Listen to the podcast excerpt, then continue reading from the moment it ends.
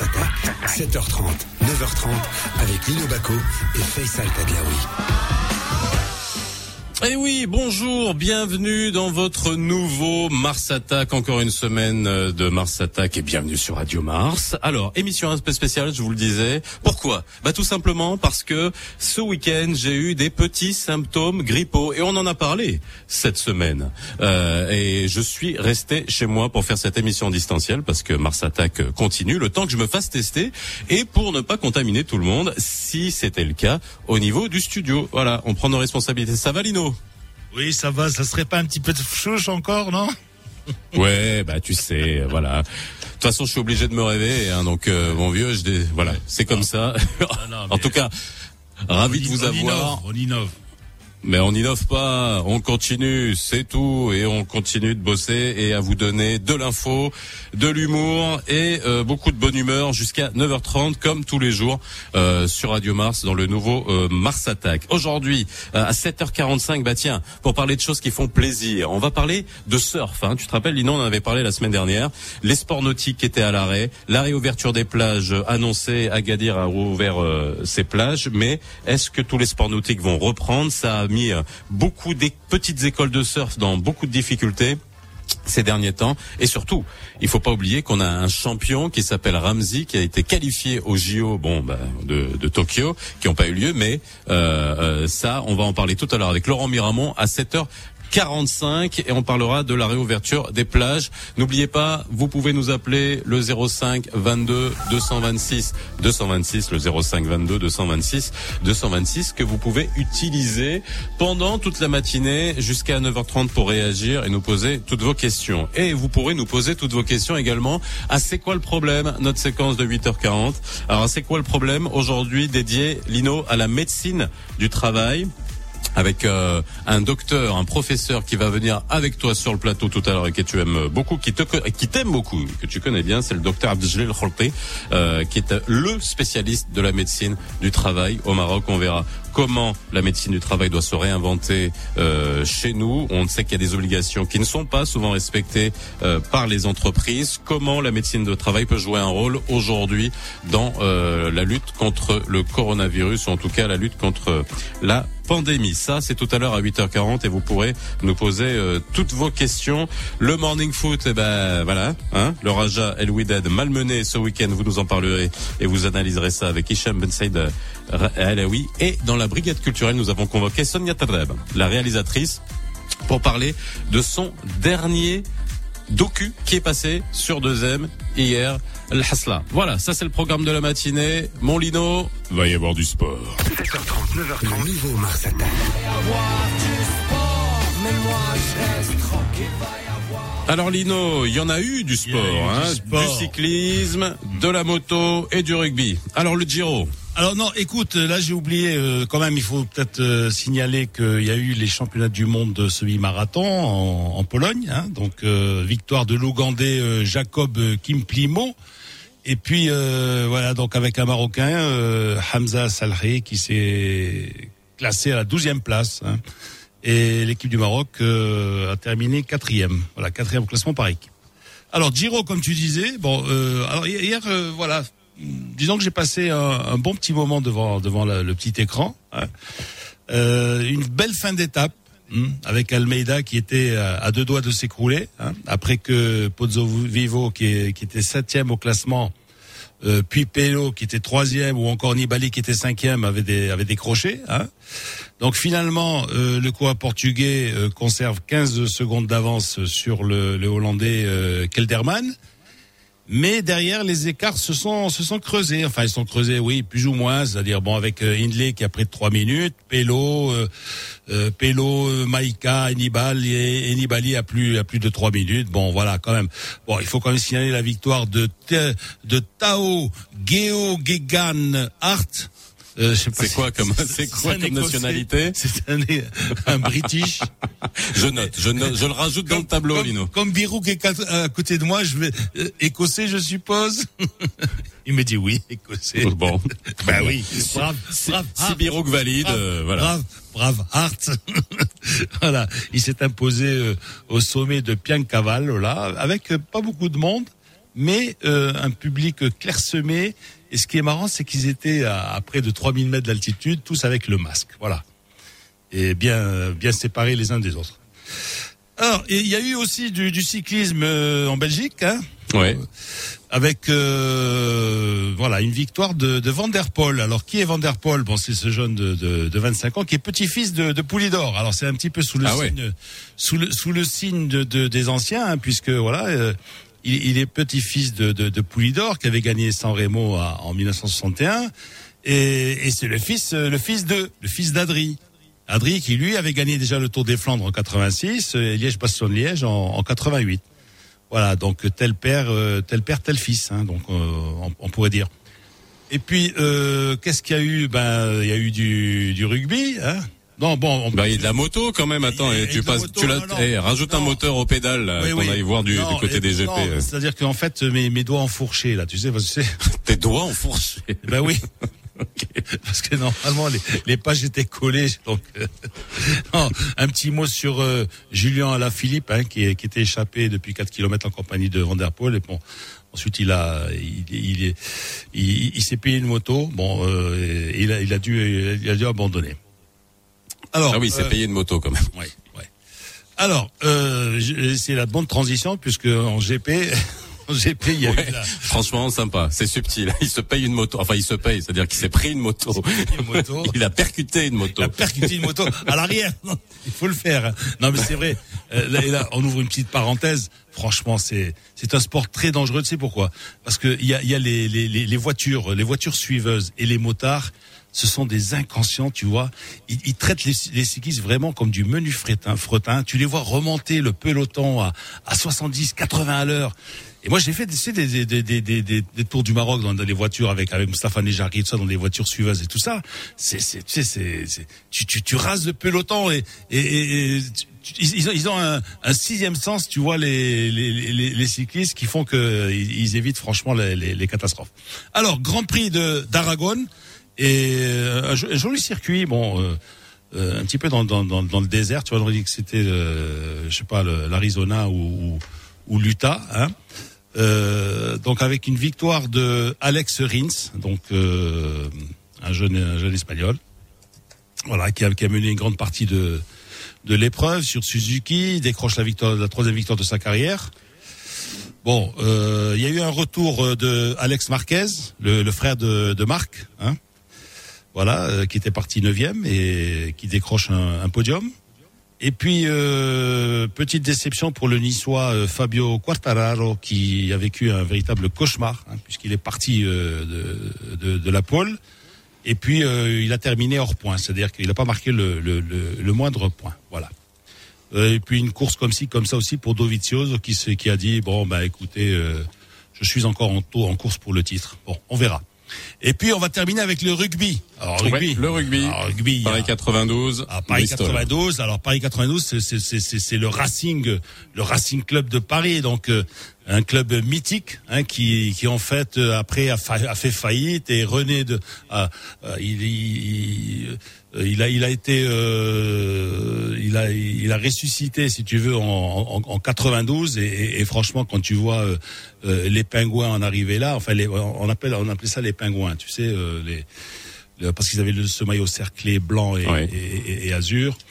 Voilà, donc euh, ben, ils ont pas de, ils ont ils ont échoué en finale, hein, en finale de la de la Coupe d'Europe, alors qu'ils avaient gagné en 2016, 2018 et malheureusement 2020. Bon, c'est victoire de, de Bristol.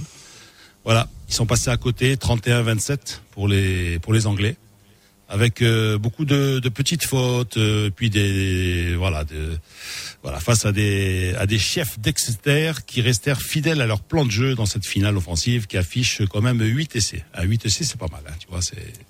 Eh ben, il y a eu du sport, donc il va y avoir du sport. Ça fait plaisir, hein, parce que ces derniers Voilà. temps, il y en avait pas beaucoup. Merci, Lino. Non, il y, a- euh, a- eh, a rien chez nous, Quoi de toute façon, hein.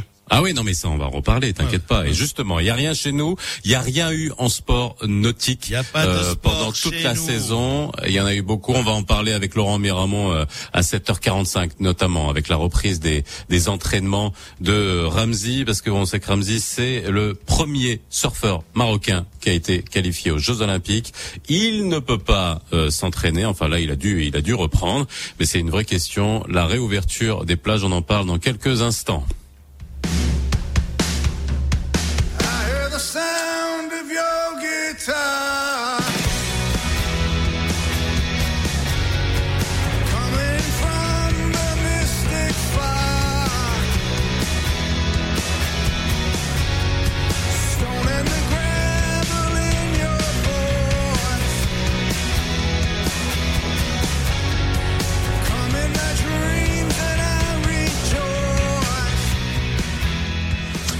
Et seulement pour vous, sur Radio Mars, dans le nouveau Mars Attack, le dernier Bruce Springsteen.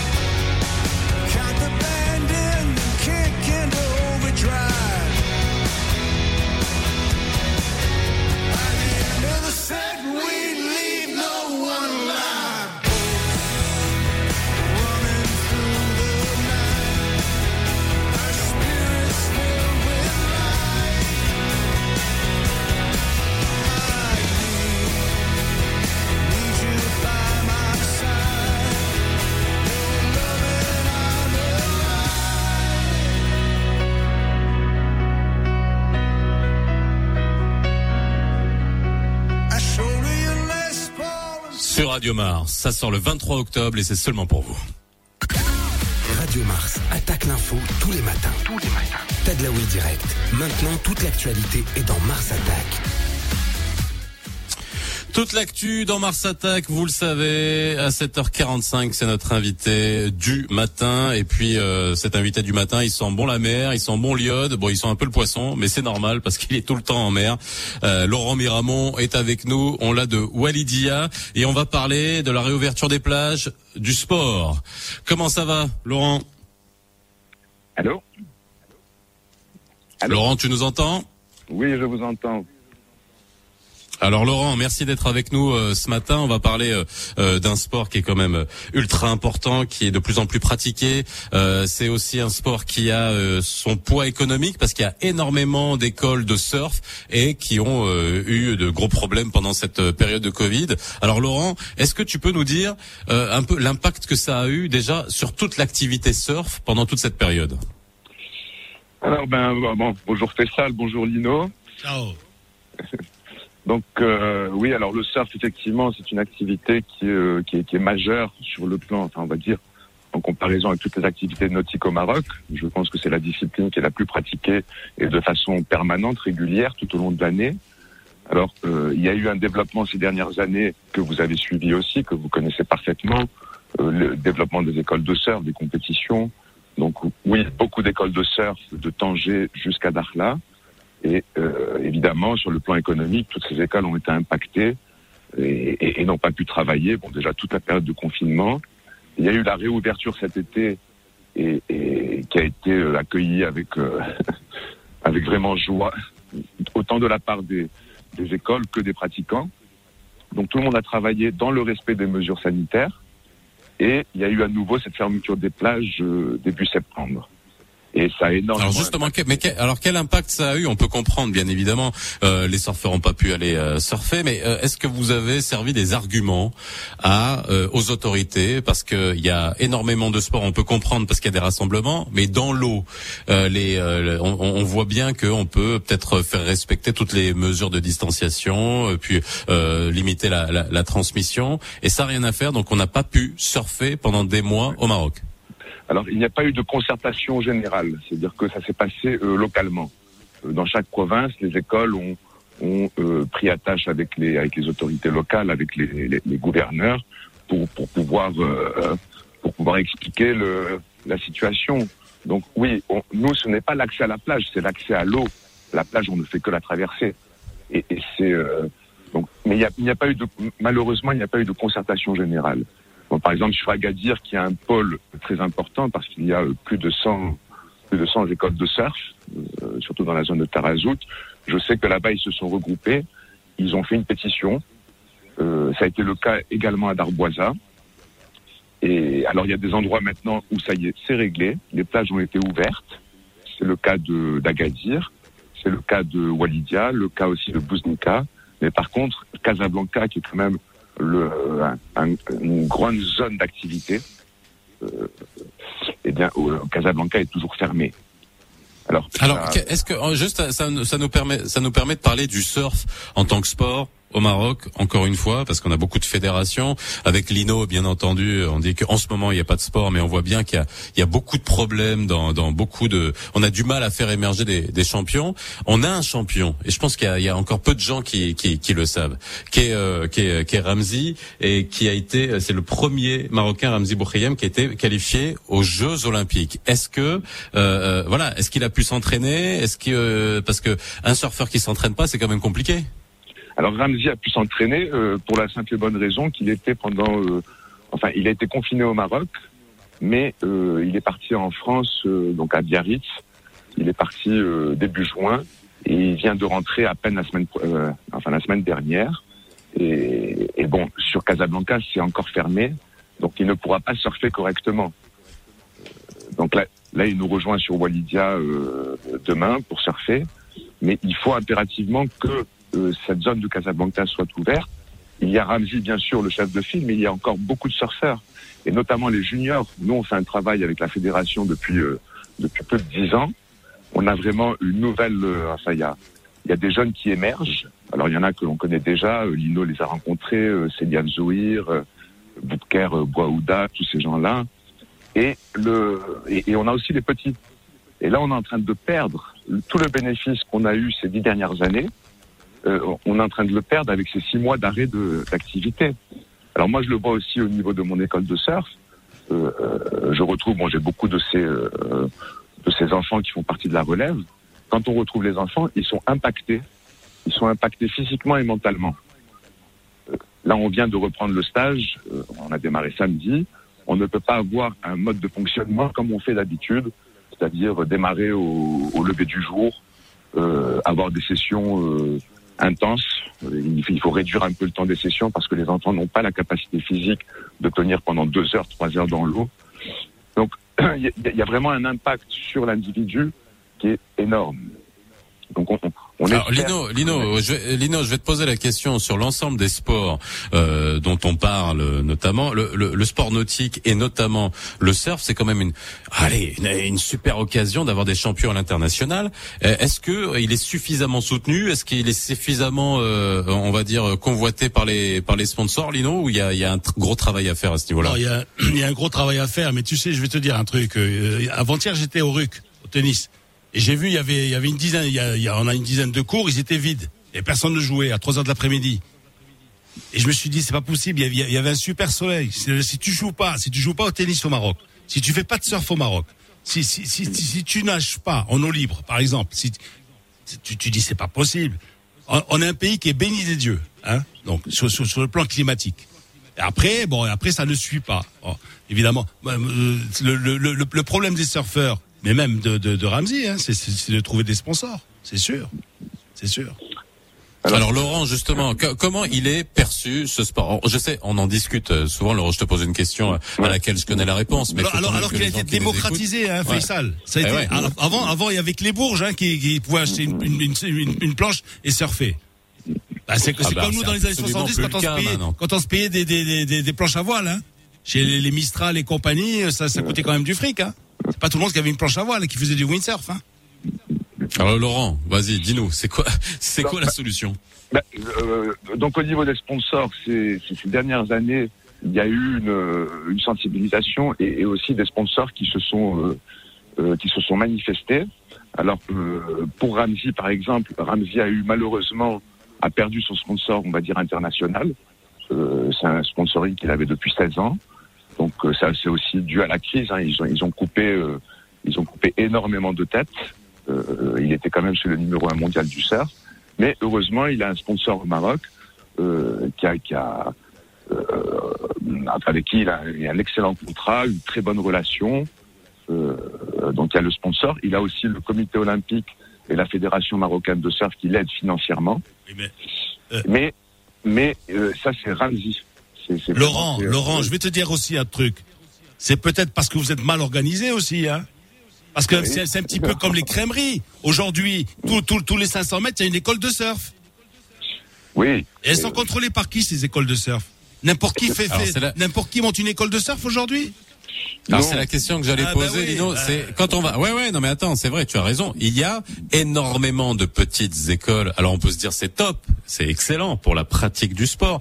Tarazout a été envahi. Euh, Adal Bouazza aussi, ça a été envahi. Après d'autres d'autres régions. Mais est-ce que toutes ces euh, toutes ces écoles sont affiliées à la fédération? Est-ce que c'est du de l'enseignement de qualité? Parce qu'il suffit il suffit pas de mettre des gamins à l'eau avec une planche. Tu le sais très bien, Laurent, toi qui es, qui est pro en la matière.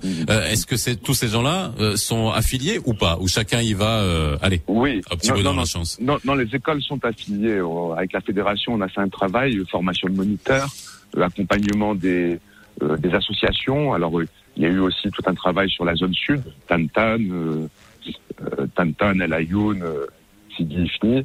Donc, il y, a une affiliation. Mais, euh, bon, il, il manque un... un, euh, donc, Lino, tu, tu, tu n'as pas tort, Laurent, sûr. Laurent, pas ne tourne pas autour du pot. Non, non, ne tu tourne n'as pas. pas- Oui, non mais attends, où, où sont les autres Ramsey Où sont les autres Ramsey Oui, alors, non. Bon, tu me dis Ramsey, bon ok, c'est l'exception, c'est le champion. Ok, bah et les Non. autres Où elles sont Non, les- les... les deuxièmes zones, ils sont où les deuxièmes zones? On a travaillé. Chez les filles, les garçons et tout ça? On les a. On a Ah bah oui, on les a, oui. mais- On les a, mais, mais, mais ça reste, on devrait en avoir beaucoup plus. Bien on, sûr, on en a déjà bien sûr, le- bien sûr. Maintenant, la, la difficulté, euh, alors on- pour revenir sur les sponsors, maintenant avec cette situation, là on travaille actuellement, euh, vous le savez, on a fait la- la- l'année dernière le Pro Tarazout Bay. Bon, c'était une cinquième édition du circuit international au Maroc. On a surclassé, ça a été un événement fantastique qui a été donné comme un des dix meilleurs événements de l'histoire du surf. Là, on travaille sur le sur l'édition 2021, qui reste hypothétique, bien sûr, mais on, on, reste positif et on travaille. On, on, prépare ça. J'ai eu réunion la semaine dernière et on est en train d'étudier euh, bon, bah, toute la problématique du, du sponsoring. Euh, L'année dernière, c'était très bien passé. On avait Tarazout Bay, on avait, enfin, il y a eu beaucoup de, de, de partenaires. Cette année, c'est un, un, un point d'interrogation. Alors, moi, je suis aussi étonné. Euh, bon, il y a des choses, vous savez, moi, je m'occupe au niveau de la fédération de, enfin, je suis conseiller technique, je, je vais faire des entraînements avec les juniors et tout, mais après, je n'ai pas la, je n'ai pas la. Laurent, Laurent, pas- Laurent, il y a les théâtres et les acteurs. D'accord Nous, on a de magnifiques théâtres. Le théâtre, c'est quoi Ce sont, ce sont nos, c'est, c'est, c'est, c'est notre mer, hein, nos vagues pour le surf. Hein. Notre théâtre, c'est quoi Eh Ben, c'est, euh, c'est nos terrains de golf. Nos, nos théâtres, c'est quoi C'est les pistes hein, pour le sport automobile. Et après, Ouais, ouais, ouais. où sont les acteurs Alors, Ben oui, alors. on a, on a des théâtres fantastiques qui nous sont enviés par le monde entier. Hein, évidemment, bon, on reçoit des, des, des, des- champions de grande classe, surtout dans tous ces théâtres, des, des acteurs de grande classe. Malheureusement, nous, ben, on a du mal à, à, à former des, nos acteurs. Oh, Voilà, oh. nos acteurs du Oh. sport. On ne cesse de dire qu'on a 3000 kilomètres de côte magnifiques, euh, que le, le Maroc est un pays avec un avantage climatique, une merveille, ici, ça. Mais tout à fait, Lino, il, il- manque, euh, euh, il y a nom- nombreux points, ça manque de cohésion, ça manque d'action, donc d'acteurs. Et, et il faut espérer que tout le monde réalise. Alors nous, c'est le travail qu'on faisait avec la, la fédération, la World Surf League. Tous ces événements mettaient en, en- en avant le surf, ça les projecteurs sur cette euh, sur ce sport qui se développe au niveau international de façon incroyable. Au Brésil, c'est quand même le, le- le deuxième sport national, euh, en Australie également. Euh, do- donc, et le Maroc a tout intérêt à, à développer ce secteur. Et ça devrait l'être chez nous. C'est ça qu'on ne comprend pas, en tout cas. Merci Oui. Laurent. Merci Laurent d'avoir été avec nous. Il nous reste euh, que quelques secondes. En tout cas, on reviendra, on en reparlera, hein, Laurent. Et puis en plus, Laurent, hier, quand je l'ai appelé pour qu'il puisse nous rejoindre ce matin, il était sur la lagune de Walidia et enfin, euh, il a passé la passe, comme on dit. Et puis, euh, il était en compagnie de dauphins. Voilà, il y a des dauphins au large de Walidia en ce moment, c'est juste magnifique. Walidia, qui je vous le rappelle, est une des euh, classée comme une des plus belles lagunes au monde. hein. Il faut le savoir. Vous nous appelez 05 22 226 226 si vous voulez réagir à ce que vous avez entendu. L'ouverture des plages pour le sport. Est-ce que vous pensez que le surf est un sport finalement euh, démocratique ou pas? Ça c'est une vraie question parce que euh, on, on parle souvent des, euh, des spots euh, où les étrangers viennent, euh, Imswan, Tsarazout, etc. Mais et nous Est-ce que le surf aujourd'hui devrait devenir un des sports populaires au Maroc? Est-ce que vous le considérez comme un sport plus euh, élitiste? Vous nous appelez 05 22 226 226. Le flash info de 8 heures avec Yousra Nonsoli. On se retrouve juste après. صباح الخير عليكم مستمعينا. في البداية نفى المكتب الوطني للسكك الحديدية البارحة ساحة أخبار وصور تم تداولها على مواقع التواصل الاجتماعي واللي كتحدث على خروج قطار على السكة بين فاس ووجدة وأفاد بأن تلك الصور مختلقة وبأن القطارات كتواصل الرحلات ديالها بشكل طبيعي على هذا المحور ولكافة خطوط الشبكة السككية. في وجدة تمكنت عناصر الفرقة المختلطة المكلفة بالأمن بمحيط المؤسسات التعليمية من توقيف الشخص عنده 33 سنة من ذوي السوابق القضائية في ترويج المخدرات والجرائم الجنسية للشباب ورطه في قضية كتعلق بالتقاط وعرض وتبادل صور إباحية كتخص أطفال قاصرين. في الخبر الاقتصادي توقعت مديرة صندوق النقد الدولي كريستالينا جورجيفا بأن تصل خسائر الاقتصاد العالمي بسبب جائحة فيروس كورونا المستجد ل 28 تريليون ديال الدولار على مدى السنوات الخمس المقبلة. دوليا. أعلن رئيس الوزراء الإيطالي جوزيبي كونتي البارح مجموعة تدابير جديدة لكبح انتشار فيروس كورونا المستجد اللي انتشر مرة أخرى بشكل كبير في البلاد وكتهم أساسا المطاعم والفضاءات العمومية وتمديد العمل عن بعد. ورياضيا انهزم البارح فريق الرجاء الرياضي بواحد لزيرو أمام الزمالك المصري في نصف نهائي عصبة أبطال إفريقيا. نفس الشيء بالنسبة للوداد الرياضي اللي تعثر أمام الأهلي المصري بجوج لزيرو على أرضية المركب الرياضي محمد الخامس. وبهذا كنكون وصلنا لختام الموجز. هذه 8 وثلاث دقائق على أمواج راديو مارس. غادي توقفوا اللحظة مع تذكير لاحوال الطقس الأجواء مستقرة مع بداية الأسبوع في جميع أرجاء المملكة في الدار البيضاء والرباط. السماء غادي تكون مغيمة مع درجات الحرارة. ما كتجاوزش 24 في المقابل أجواء مشمسة في طنجة وشرق المملكة. 27 درجة في وجدة وفاس فيما الحرارة. غادي تزيد ترتفع في مراكش باش توصل ل 30 وغادي تعاود تنزل 26 في جنوب البلاد وتحديدا في أكادير ومدينة العيون. 8 و3 دقائق. عودة ليك فيصل. تدلاوي الباقي فقرات le nouveau Mars Attack. Merci Yusra, il est 8h03, bienvenue sur Radio Mars. Radio Mars. Le nouveau Mars Attack, 7h30, 9h30, avec Lino Baco et Faisal Tadlaoui. Et Eh oui, dans Mars Attack ce matin, une émission un peu spéciale parce que je suis bien au chaud chez moi en train de faire cette émission et ça, ça embête Lino ce matin, hein, mon Lino? Absolument, m'a- Attends, tu absolument m'as dit pas. chouche. Tu m'as dit chouche. Alors, arrête. Ah, non, non, absolument, absolument pas. Absolument pas. Non, mais en tout cas, je vous explique pourquoi on le fait. C'est important, Lino, qu'on le Ah oui. dise.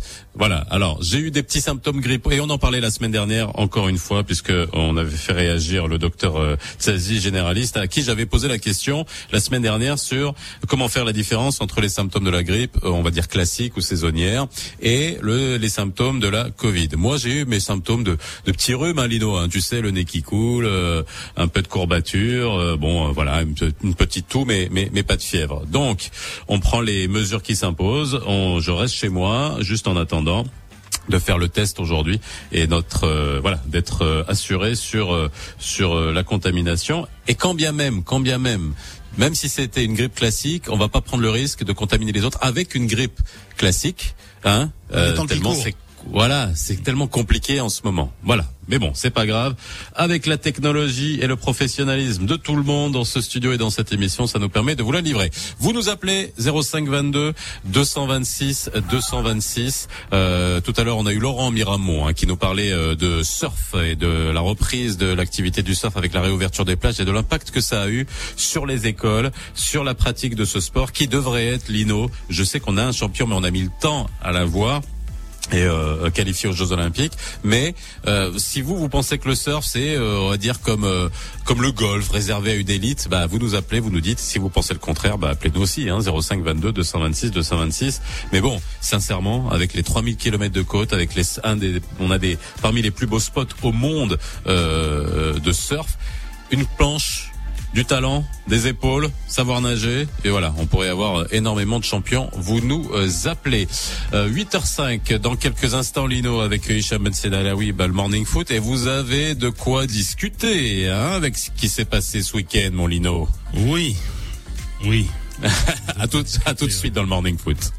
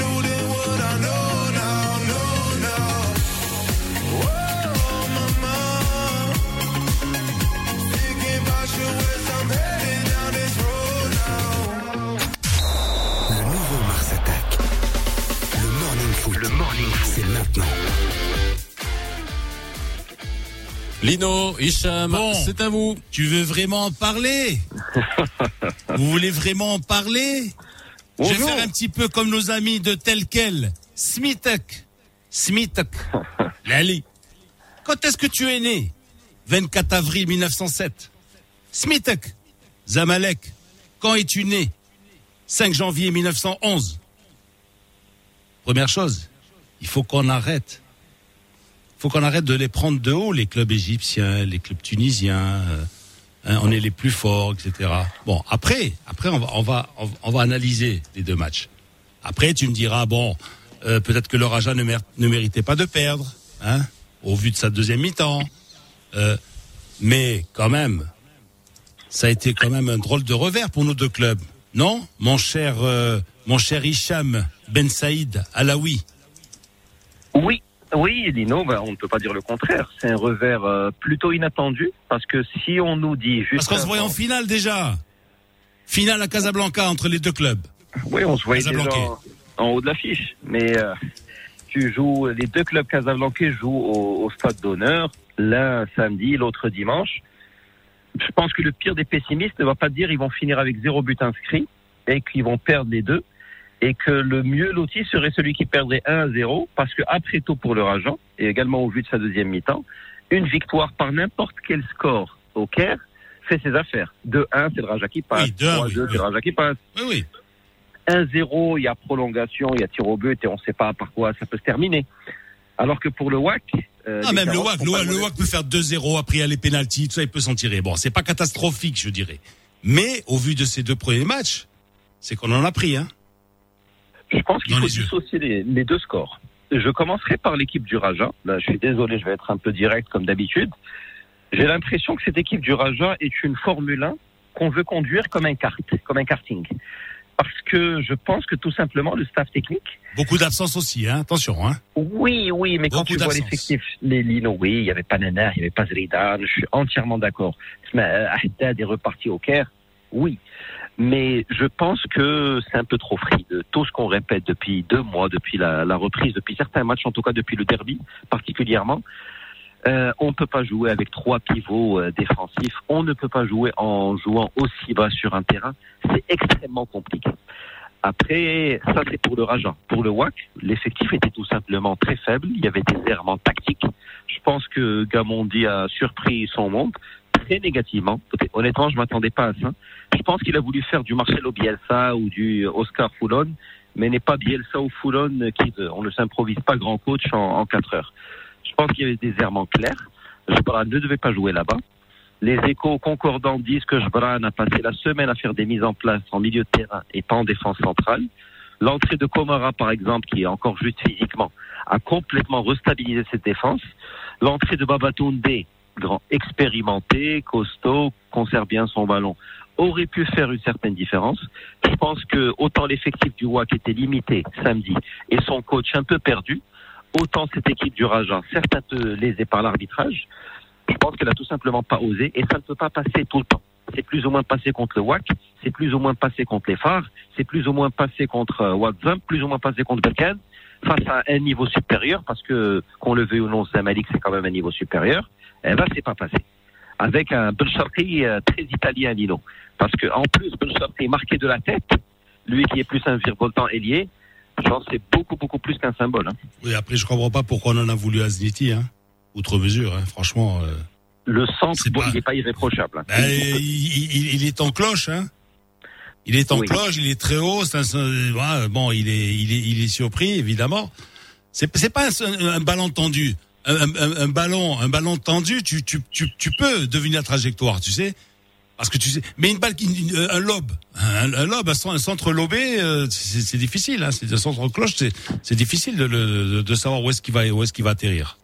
Mais Zneti a enchaîné exploit sur exploit? Là, c'était pas la balle la plus difficile. Je pense que cette euh, saison, il en aurait été 30 de plus compliqué. Il aurait pu, enfin, je pense qu'il s'est tout simplement mal positionné. Soit sortir sur le centreur, soit rester au second poteau pour essayer de l'intercepter. Mais il a été entre deux eaux. Il n'a pas servi à grand chose. Et puis peut-être aussi mention euh, spéciale aux défenseurs qui étaient au marquage de Belcharti. Parce qu'il se fait complètement bouffer par un Bouchardé qui doit faire 1m74, 1m75. Il se fait bouffer sur la détente, sur la prise de risque, la prise d'initiative. C'est là que les Égyptiens ou même les Tunisiens sont beaucoup plus pragmatiques que nous. Ils sont face au but, ils en loupent une, comme ce qui est arrivé pour le l'Ahli face au, au WAC. C'est arrivé également au Raja, mais ils en loupent pas deux. Ils ont un penalty. Notre ami Aouk va le louper assez lamentablement. Et- Ah, il et a l'eau, ils ont un mettre. Et un penalty qu'ils ont trouvé dans une pochette surprise, hein. Tu sais, quand on était gosse, on on achetait les choses, les, les, les enveloppes surprises, il y avait quelque chose dedans. Et il y avait Oui. un penalty dedans. Il y a un contact. Parce que, non, parce que le, le- qu'est-ce qui se passe? La VAR, qu'est-ce qu'elle lui dit au gars? Il lui dit, hey, le gars était en train de tirer le penalty, hein. Il a dit, hey, va voir, va voir, va voir, va, va revoir l'action. Et il revient, et, et- confirme le penalty. Il pas, il y avait- il y avait penalty? il y avait des angles où on disait il y a absolument rien. Il y a peut-être même une simulation Qu'est-ce qu'il a fait? Il a perdu la balle, il s'est poussé le, le ballon et avec son pied d'appui, qu'est-ce qu'il a fait? Il a pivoté sur le sur le sur le gardien. Il s'est jeté sur le gardien. C'est un beau geste d'attaquant. Bon, pour moi, honnêtement, il n'y avait pas pénalty. Je le dis et j'assume. Voilà. Mais euh, le gardien, l'attaquant à sa décharge est quand même allé jouer le contact sans blesser le gardien. C'est de bonne guerre. Je pense qu'avec la VAR, j'étais persuadé que ça allait être invalidé. Moi, j'étais content que ce soit validé, hein, pour ne rien cacher. Surtout la VAR et tout l'historique avec le WAC. Bon, après, comme de quoi, la VAR, piteuse. la VAR, franchement, c'est inutile. hein. C'est devenu inutile parce que même pour le Raja, penalty ou pas penalty La VAR, où, où est-ce qu'elle était la VAR? Penalties. Je pense qu'il y en a au moins, bon, les supporters parlent de 5. Je pense qu'il y en a deux, voire trois. Attends, et la, la VAR quoi Elle était en panne Comme en, comme en Tunisie ou quoi? Euh, bizarre. Ben, ben, L'arbitrage déjà globalement du Raja Zamalek était extrêmement faible. Il y avait également deux face à face du Zamalek qui partaient au but. Il y avait absolument pas au jeu. Il était onside, pas offside d'un mètre cinquante. Et le jeu a été arrêté. Je pense que tout simplement l'arbitre d'hier physiquement était un peu pato. À un moment, il a fait un, un sprint assez pathétique pour mettre un carton jaune à un membre du staff du Raja. Ouais, je, je Euh, pensais qu'il allait regarder la VAR. J'y va s'il fait un penalty. je, je me suis dit comment il va faire pour venir. Il faut que quelqu'un l'accompagne parce que là, je pense qu'il a, il a donné tout ce qu'il pouvait sur ce sprint. Euh, je pense que physiquement, l'arbitre d'hier n'y était pas. Il faut pas forcément voir la théorie du complot parce que Conclusion. certains adorent la voir, mais je pense Con- qu'il n'était pas con- bon. hein. Conclusion, le match retour. Comme quel, quel pourcentage de chance pour le Raja? Le Raja encore quoi? 40-60 le Raja? Pour moi, le De Raja, 1, de 1, de 1, il peut gagner, le Raja peut gagner de 1. le Raja peut gagner de 1 sur n'importe n'importe quelle pelouse arabe ou Voilà. africaine. Voilà. Il y a 3-2, 4-3, 4-2, 3-0. Et ils Pour- ont pour déjà le fait WAC, en Égypte Pour le WAC, c'est plus WAC- compliqué, hein, parce que c'est une drôle d'équipe, hein, ce, cette Ali là. Un 2-0 à domicile, si on exclut, même en Europe, si on exclut des problèmes administratifs, je rappelle du PSG face au Steaua Bucarest, par exemple, avec une remontada, une défaite à domicile sur le papier, pas forcément sur le terrain, remonter à une défaite 2-0 à domicile à l'extérieur, à fortiori face à l'Ehli, qui a laissé filer juste quelques points sur tout un championnat en Égypte. Bon, allez, si je suis très optimiste, je dis 10% de chance pour le WAC. Un- une dernière, euh, une dernière sensation après ces deux matchs? Est-ce que, est-ce que- Euh. est-ce que, est-ce que, d- d'abord, est-ce que tu n'as pas trouvé que les deux équipes étaient émoussées sur le plan physique? On, exactement on- on- on- comment. on- on en parlait avec Birouk hier encore, on disait c'est pas possible parce qu'en fait qu'est-ce qui s'est passé? Après tous les cas de Covid qu'il y a eu etc. On a été obligé de, de, de récupérer les matchs les matchs les matchs en retard et de, de jouer tous les trois jours. Tous les trois jours, ben voilà le résultat. Euh, bon, le, le, le Raja encore a, a- a bien terminé hier hein, sur le plan physique. Je pensais, je pensais pas qu'ils allaient, qu'ils allaient, qu'ils allaient pouvoir terminer comme ils ont, ils ont terminé, c'est-à-dire bon, euh, avec euh, beaucoup plus de, de, de, de, de fraîcheur que le WAC. Mais le, le WAC, ils étaient complètement émoussés hier, euh, Oui, avant-hier, samedi. Le WAC était très quelconque. Et en ajoutant à cela, honnêtement, ma très profonde déception de la part des deux équipes. Parce qu'il y avait deux manières de le voir. Soit effectivement les deux équipes allaient arriver à émousser parce qu'elles auraient tout misé sur la fin de championnat, aussi bien physiquement qu'émotionnellement. Ou alors, elles auraient eu le- les jambes de leur vie et elles auraient fait un super match pour marcher respectivement contre l'Ali et Zamalek. Je me pose des questions sur les célébrations d'après-titre du Raja. Je me pose des questions sur la gestion de l'après-choc du championnat pour le, le WAC. Je pense tout simplement que les joueurs, psychologiquement, n'y étaient absolument pas euh, lors de, de des matchs. Ils, étaient- ils- ils étaient à l'abondant. Ils étaient à l'abondant samedi les joueurs du WAC. Est-ce que tu as vu Gbagbo par exemple Est-ce que tu l'as vu? C'est le seul gars qui pressait. Il était tout seul à presser. Les, les gars ils repartaient, hein Euh, t'as t'as aucun pressing qui était fait par les milieux de terrain, par le milieu de terrain du WAC, et c'est lui l'avant-centre qui devait retourner, qui devait faire 30 mètres en, en retrait pour aller presser quelqu'un qui relançait le- la- l'attaque égyptienne. C'est du n'importe quoi. C'est- C'était faible. Alors toi, C'était- toi, tu le vois quand tu es, quand tu es assis dans ton salon, dans, dans, dans un fauteuil, tu le vois sur euh, au petit écran, sur le petit écran, et un, un coach ne voit pas ça. Non, je pense que le coach s'est complètement fourvoyé. Je pense qu'il s'est mélangé les pinceaux et il a voulu sortir une baguette magique, comme je disais en introduction, du temps de Bielsa ou du temps d'Oscar Foulon. Il s'est complètement planté. J'espère qu'il va se ressaisir pour le match retour, ne serait-ce que pour finir sur une note positive, parce que si on y va comme ça au Caire, avec l'état d'esprit et les joueurs que j'ai vus euh, samedi, ce serait pour ne pas prendre un 3 ou 4-0. Alors on va terminer. Hicham, Hicham, on va terminer avec quand même euh, le premier, la première demi-finale de la, la Coupe de la CAF, hein, avec ce duel entre Berkane et, et le Hassania. Bon, Berkane, il se présente au grand complet, hein, puisque Sextio, il peut compter pratiquement sur, son effectif, hein, complet, hein, au grand complet. Donc, euh, à l'exception de Adamaba, hein, qui est blessé. En revanche, tu as sept joueurs positifs au Covid du côté de, de- d'Agadir. Et ils vont jouer quand même le match parce que la CAF leur a dit bon, écoutez, euh, vous avez cinq joueurs qui étaient positifs à 48 heures du match. Les deux autres, ben ça, euh, vous en avez cinq à 48 heures. Le règlement dit que si vous en avez cinq à 48 heures, vous jouez. Et ils vont jouer avec un effectif réduit. Hein. dur Alex, c'est l'ex, ben, c'est la loi. Hein. Et d'autant plus que cette équipe de Berkane, quand même, qui a très bien fini son championnat, après tout, Berkane, cette saison, n'a loupé ou n'a foiré qu'un seul big match, c'était le match face à Zmemra. Après tout ça, le Berkane aurait été un champion plus que légitime et plus que beau à féliciter à l'issue des 30 matchs. A priori, sur le papier, pour des raisons que tu viens d'évoquer, Lino, mais également pour des différences euh, techniques, également pour des sujets de vestiaire. On se rappelle le débat entre Bouftini et son président, les velléités de départ de Barkaoui. Est-ce qu'il jouerait à fond ses matchs ou pas? Parce qu'il a un contrat avec un club du golf saoudien, si je ne m'abuse a priori vu comme ça, c'est euh, du 50 contre 1 contre le Hassania. Normalement, ça devrait être une promenade de santé pour euh, d'autant plus que l'année dernière, ils étaient finalistes, qu'ils sont habitués à ce niveau de compétition.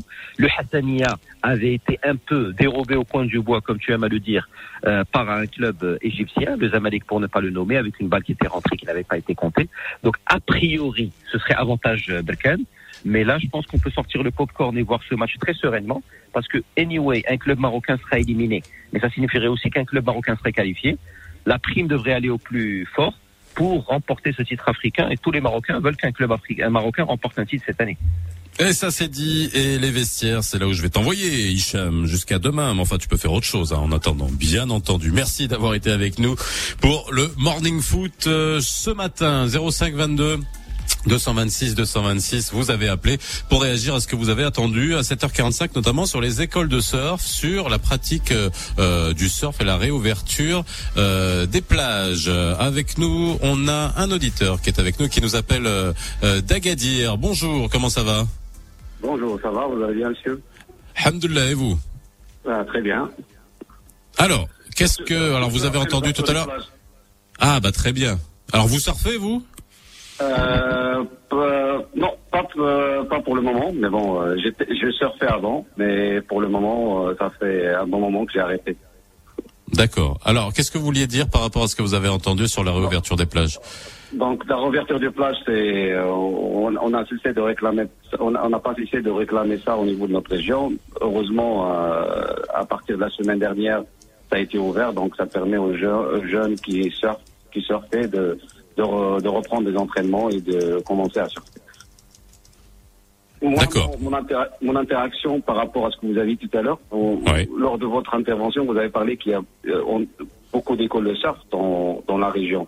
Oui, surtout de chez vous, à Hafed, du côté d'Agadir. Ouais, de côté Gaillard. Mais je, je, je, je- je veux que vous fassiez la différence entre une école de surf de formation sportive Ouais. et des écoles de surf à vocation touristique, c'est-à-dire purement business. Parce que ce qu'il y a à Tarazout aujourd'hui, c'est beaucoup plus des, des écoles de surf touristiques, c'est-à-dire des gens qui vendent des prestations de surf pour les touristes et c'est tournant commercial. C'est ce que plan c'est ce que je disais, Faisal. Faisal, Oui, c'est ce que je disais oui. tout à l'heure. Ouais. Donc, Mais alors, il y a, il y a- il y a bien une solution. Vous, qu'est-ce qu'il vous faudrait, vous, en tant que quoi, un label ou alors un espèce de, oui, label qui dirait affilié oui. à la fédération, Oui. tout simplement. Eh Oui.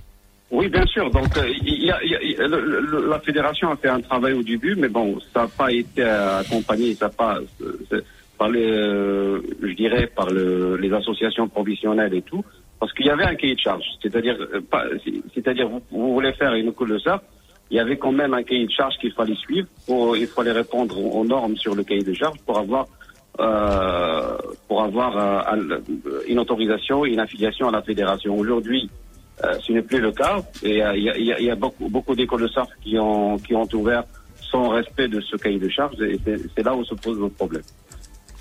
Ok, Hafed. Merci beaucoup, en tout cas, de euh, de votre appel par rapport à, à, à ce sujet, la réouverture des des écoles de surf, et ça pose de vraies questions. Hein, comment faire en sorte que ces clubs soient euh, voilà labellisés, tout simplement. On a Riyad qui nous appelle de Knetra. Bonjour Riyad. Oui, bonjour Faisal, bonjour Lino. Bonjour. Que- Ça va? Oui, ça va tranquille, vous, ça va bien? Alhamdoulilah, tranquille. Alors on vous Oui. écoute. Le surf, le surf est né de, du côté de chez vous là-bas, hein? Euh, Oui, exactement. On en a avec, avec les Américains de la base de Kenitra. Hein? Et ouais. On a l'un- des meilleurs spots au Maroc qui s'appelle euh, Spot Media. En fait, pour ceux qui ne le connaissent pas, c'est l'un des meilleurs spots. Il a connu la participation de plusieurs athlètes. Il a donné naissance aux meilleurs athlètes, surtout au niveau du, du bodybuild. Euh, je, je cite euh, ici le nom de Anas Haddar, euh, le, le premier athlète marocain qui a eu le titre de championnat d'Europe l'année dernière. Malheureusement, ça n'a pas été trop médiatisé, euh, au niveau du bodybuild. On a également, euh, c'est un spot qui a accueilli Ramzi Boukhiem en matière de surf. C'est lui qui a validé son titre pour le, le Géo 2021. On a également, euh, on a accueilli euh, c'est-à-dire entraîneurs de, de Kizzy Sla- Kizzy Slater, euh, 17 fois champion du monde. Mais malheureusement, on a, euh, c'est-à-dire, euh, c'est pas un sport trop euh, médiatisé et sur, c'est-à-dire, il, il a un manque de, de l'intérêt de la part des autorités. Alors pour Bah oui, mais surtout, tu, tu, tu entends Lino quand on dit Kelly Slater est arrivé. Kelly Bah oui. Slater, c'est comme si Tiger Woods arrivait euh, pour un, pour un pour un tournoi de golf, quoi. C'est comme si Ronaldo arrivait. C'est pareil, quoi. C'est l'entraîneur de Kelly Slater en fait. C'est l'entraîneur de Kelly Slater qui qui qui, s'est- qui a surfé sur le et qui a accueilli euh, plutôt qui a embrassé les vagues de, de médias. C'était il y a deux ans. En fait, normalement, pour revenir à votre euh, sujet, normalement c'est un sport qui qui qui s'offre beaucoup au Maroc.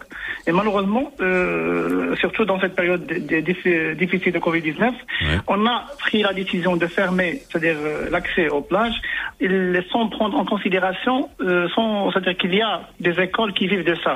Il y a des écoles de surf qui qui, ont des charges fixes, qui ont un loyer, qui ont des matériels à entretenir, qui ont beaucoup de choses. Mais du jour au lendemain, on a pris la décision de fermer les, euh, fermer ces écoles, euh, plutôt fermer euh, l'accès, l'accès aux plages, sans, c'est-à-dire sans, euh, je sais pas, sans donner du support à ces, ces écoles. Alors Aujourd'hui, malheureusement, il y a, euh, on voit euh, que le ministère de la Jeunesse et du Sport, la Fédération marocaine des sports nautiques n'ont pas encore pensé à une certaine réflexion pour trouver une solution à ces, à ces écoles. Eh ben c'est pour ça, c'est pour ça qu'on en parle. Merci Eliade en tout cas d'avoir abordé le sujet, d'avoir réagi à ce sujet sur le surf au Maroc et la réouverture des plages qui est demandée et aussi l'impact que ça peut avoir sur ces écoles. Lino, c'est l'heure de ton coup de gueule. Le nouveau Mars. Toujours quelque chose à dire. Lino attaque. Lino attaque. Dans le nouveau Mars attaque.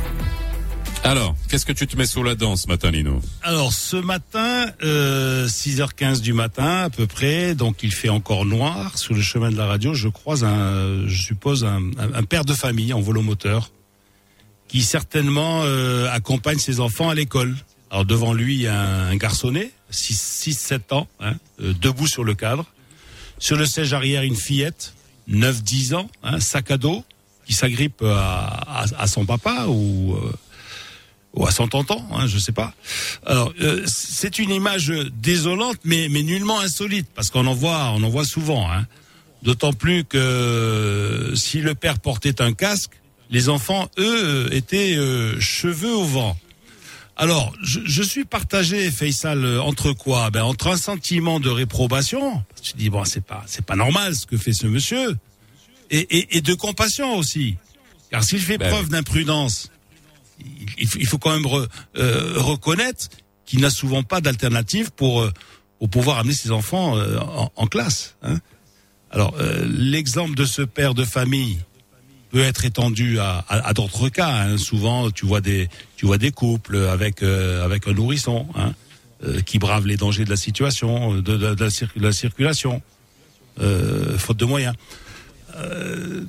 Il m'est arrivé une fois, tu vois, de bon, mais là, c'est, je sais pas si, de, dire à une personne, écoute, bon euh, j'ai- j'ai j'ai- j'ai donné un petit billet, j'ai dit écoute شوف مراتك و- و- والدريه بعدا صفتها خذ لهم شي taxi et je, et je suis parti, tu vois.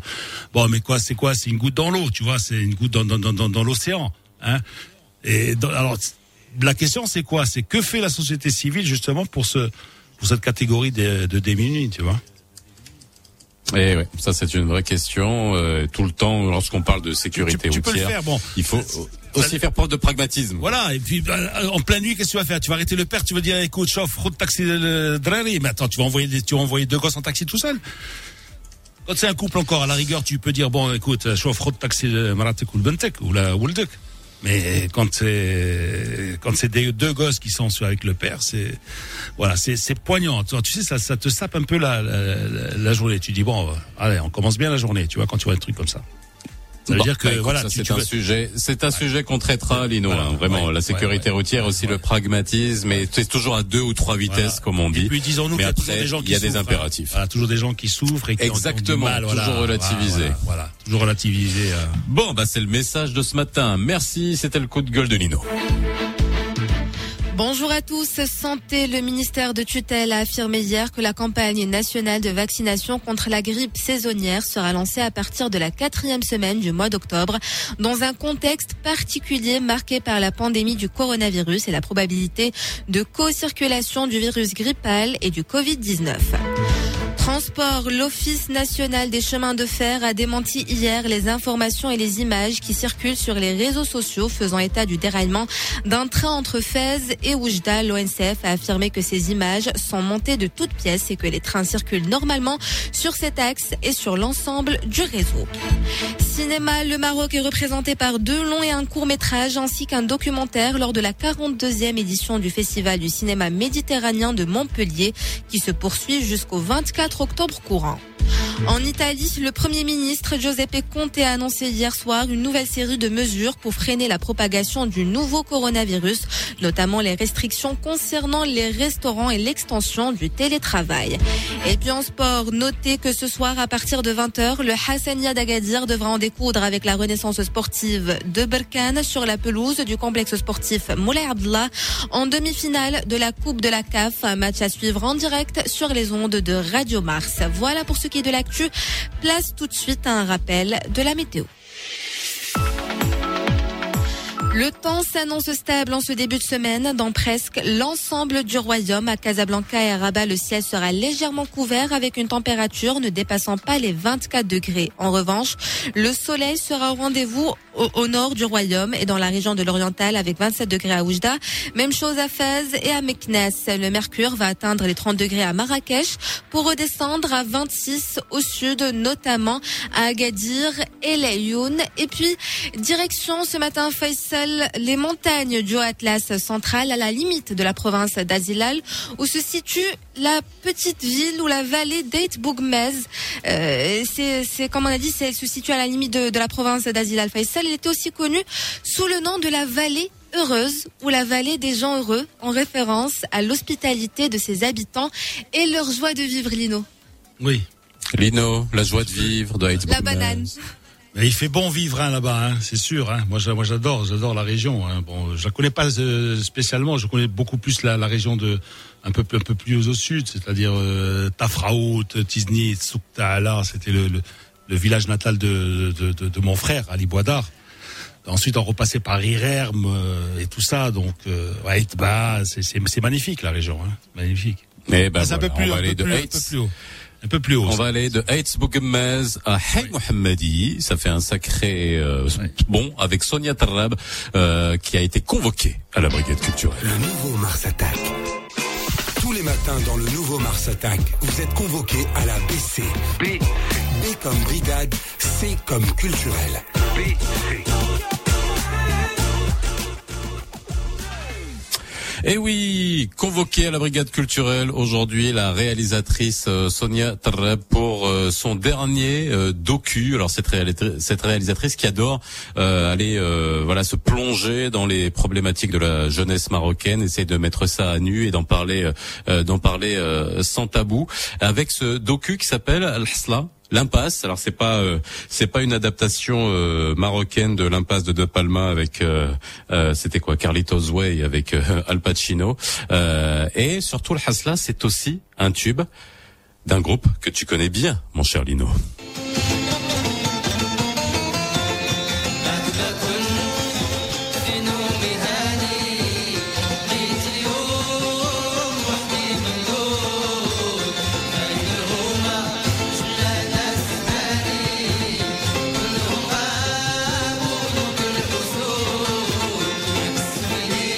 Sonia Tarab est avec nous dans la BC. Bonjour. Bonjour Sonia. Bonjour. Ça va, tout va bien? Ça va très bien et vous? Merci Bah, de m'avoir convoqué. Oui, voilà. Alors, euh, on, euh, Gad avait dit la semaine dernière, c'était un, un invité. C'était, on est invité, on est convoqué euh, en même temps, aucune obligation. Mais euh, c'est avec plaisir qu'on va te cuisiner pour parler culture. Alors hier, euh, hier soir sur 2M a été euh, diffusé ton ton docu, hein, euh, et puis c'est sur un quartier, Hey Mohammadi. Euh, qui est finalement un quartier euh, quoi euh, qui, est, qui été tout le temps euh, mal perçu euh, mais alors que euh, il a une histoire assez euh, assez euh, assez intéressante je pense que Lino toi aussi tu vas pouvoir nous en parler Hey Mohammadi mais Bah mais oui. c'était quoi c'était quoi l'objectif de de ce docu Sonia? Ben, le documentaire, à la base, le point de départ, c'est la chanson L'Hisla de l'Mshahab et c'était de prendre Mhm. cette chanson pour aller euh, questionner l'héritage, la transmission, euh, c'est-à-dire pourquoi dans les années 70, euh, le Him Mohammadi, c'est quand même un quartier mythique et légendaire au Maroc. Tout le monde connaît le Him Mohammadi, mais c'est surtout euh, parce que c'est un quartier d'où sont sortis euh, beaucoup d'artistes, d'intellectuels, de sportifs, d'hommes politiques, euh, et donc et donc c'était d'aller d'aller poser cette question-là de qu'est-ce qui s'est passé avec les paroles de cette chanson, parce que ce que disent le le dans la chanson L'Islam, ils disent فين هما الناس الزماني كلهم غابوا دوك الأسود c'est-à-dire poser cette question avec leurs paroles أشهد الحصلة etc et, et aller à la rencontre de cette jeunesse et finalement le Him Mohammadi c'est c'est un prétexte c'est une euh, on va dire c'est un cadre pour parler de, de, de choses beaucoup plus complexes de la société marocaine de la jeunesse euh, et d'une jeunesse qui aujourd'hui est assez marginalisée on va dire et euh, et qu'on n'a pas l'habitude justement de, de regarder en face Alors justement, la, la question c'est qu'est-ce qui s'est passé?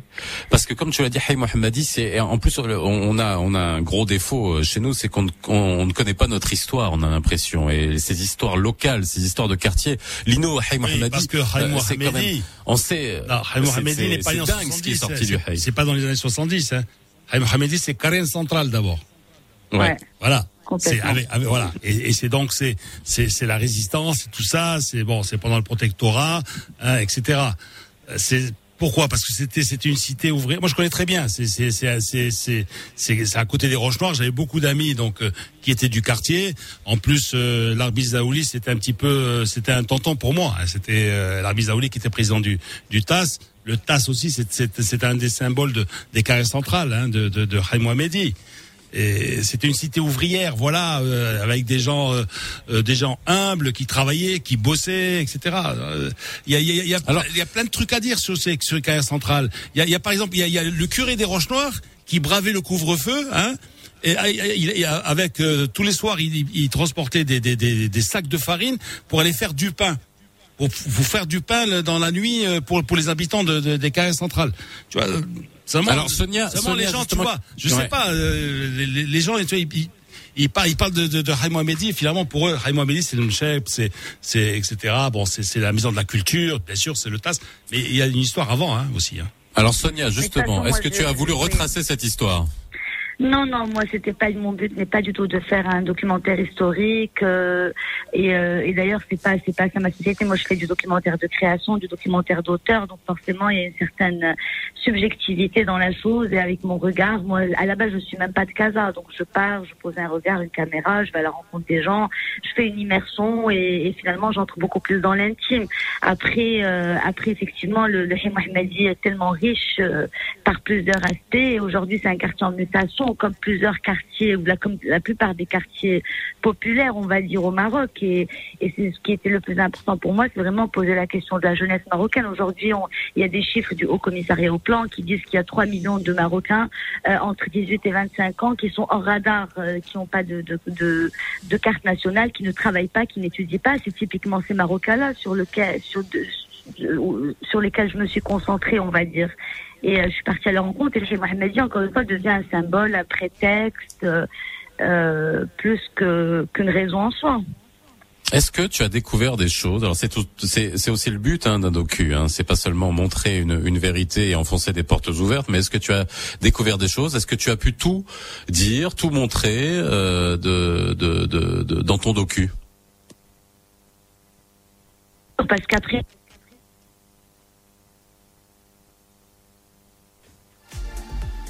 forcément, on découvre des choses. Moi, ce que j'ai découvert, c'est cette convergence entre le passé et le présent, euh, à travers ce que les jeunes que j'ai suivis sont majoritairement euh, fans du Rajan. Et donc, j'ai découvert qu'il y avait une certaine convergence entre ces jeunes qui écoutaient dans le passé le Mshahab Nasr Rewan et aujourd'hui qui vont écouter des chansons de, du Raja ou du Widad, parce que Zahi Mohamed, il y a aussi des Widadiers. Il est historiquement TAS, ça, bien sûr, euh, il n'y a aucun doute là-dessus, c'est le fief du TAS.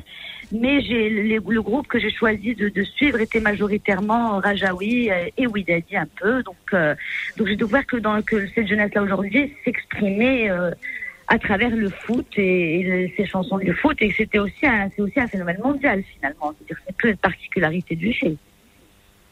Alors la, la particularité du docu euh, dans, dans le style, et ça c'est quelque chose que tu as déjà euh, que tu as déjà éprouvé, c'est ton style. euh, Est-ce que c'est compliqué de faire du docu société, sociétal, d'investigation euh, au Maroc? Ben, je pense que le plus important dans le documentaire, c'est de prendre le temps. C'est ce temps-là de partir, euh, de faire, euh, de, de se faire accepter, de se faire connaître. Moi, avant même de filmer, je suis passée trois mois à partir là-bas, à boire des cafés avec eux. Ils m'ont emmené au stade, etc. Avant même d'aller avec mon équipe et poser une caméra.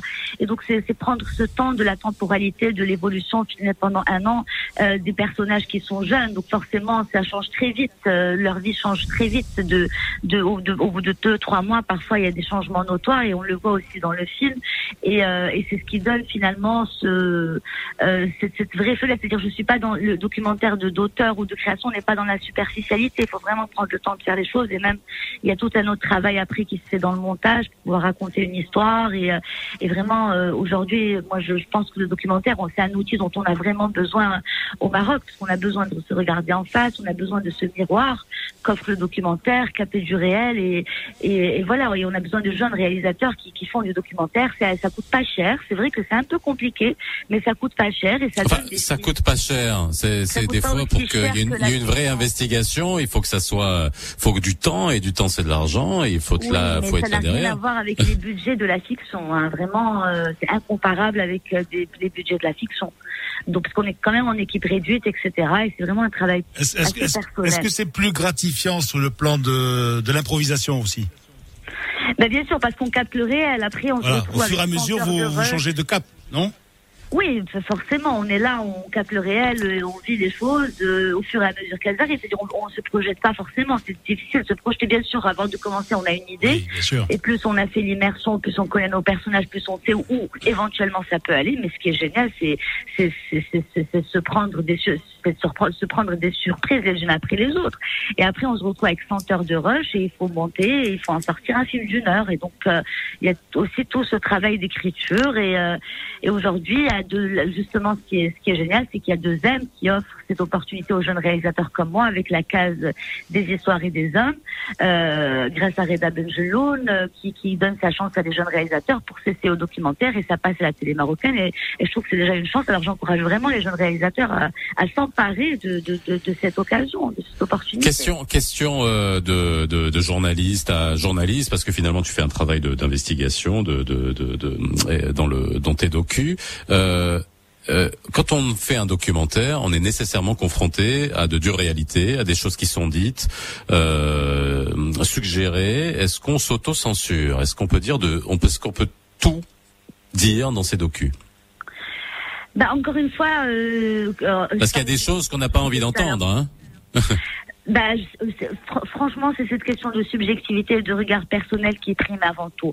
Moi, typiquement dans ce film, je me suis absolument pas censurée parce que plus je prenais le temps de filmer et d'aller à et de, de, de passer du temps avec ces jeunes et de les filmer, plus j'avais de la matière, plus mon film euh, s'enrichissait quelque part. Donc finalement, c'était, j'avais envie de mettre trop de choses. Le plus dur, Ouais. c'est vraiment de, de faire des choix artistiques, c'est cette écriture pour que pour que qu'on s'ennuie pas, qu'on que que ça dure une heure et qu'on qu'on raconte vraiment une histoire en une heure. Donc, euh, donc euh, moi, je, je déteste ce concept d'autocensure parce que je pense que qu'on a un vrai problème au Maroc et les artistes ont tendance à s'auto- à s'autocensurer. Je suis, il, il faut pas s'autocensurer, au contraire. Jamais. Alors ne dernière question que- avant que avant qu'on te on, on te laisse partir euh, de la brigade culturelle, euh, juste sur les jeunes que tu as rencontrés euh, dans ton euh, dans ton documentaire et nous euh, bah, dans, sur Radio Mars dans Mars Attack on parle euh, très euh, on parle souvent des jeunes on va continuer à en parce que souvent on en parle juste à l'occasion de journées à l'occasion de grands de grands faits comme d'habitude comme beaucoup d'autres sujets. Ceux que tu as rencontrés concrètement et ils voient comment leur avenir? C'est ça que c'est une grande question mais est-ce que c'est encore une fois des jeunes qui cherchent à partir qui cherchent à essayer de trouver un avenir meilleur? Oui, malheureusement, l'avenir est très sombre et c'est très dur à dire. Mais maintenant, avec la crise sanitaire, j'imagine que leur situation est encore pire qu'au moment où je les ai filmés. Moi, j'ai filmé en 2019. J'ose même pas imaginer ce que ça doit être leur, ce que doit être leur situation maintenant. Et le film, d'ailleurs, est fait de, de, de ces, de ces rêves de partir ou de cette fuite en avant dans la drogue. C'est, et, et le chômage et la violence et malheureusement, c'est, c'est un constat alarmant. Cette jeunesse-là aujourd'hui est vraiment, vraiment perdue et, c'est pour ça que c'est nécessaire aussi de lui donner la parole. Merci Sonia d'avoir été euh, avec nous dans la brigade culturelle avec euh, ton docu qui est passé euh, hier à la télévision Al Hasla sur la jeunesse de Hay Mohammadi.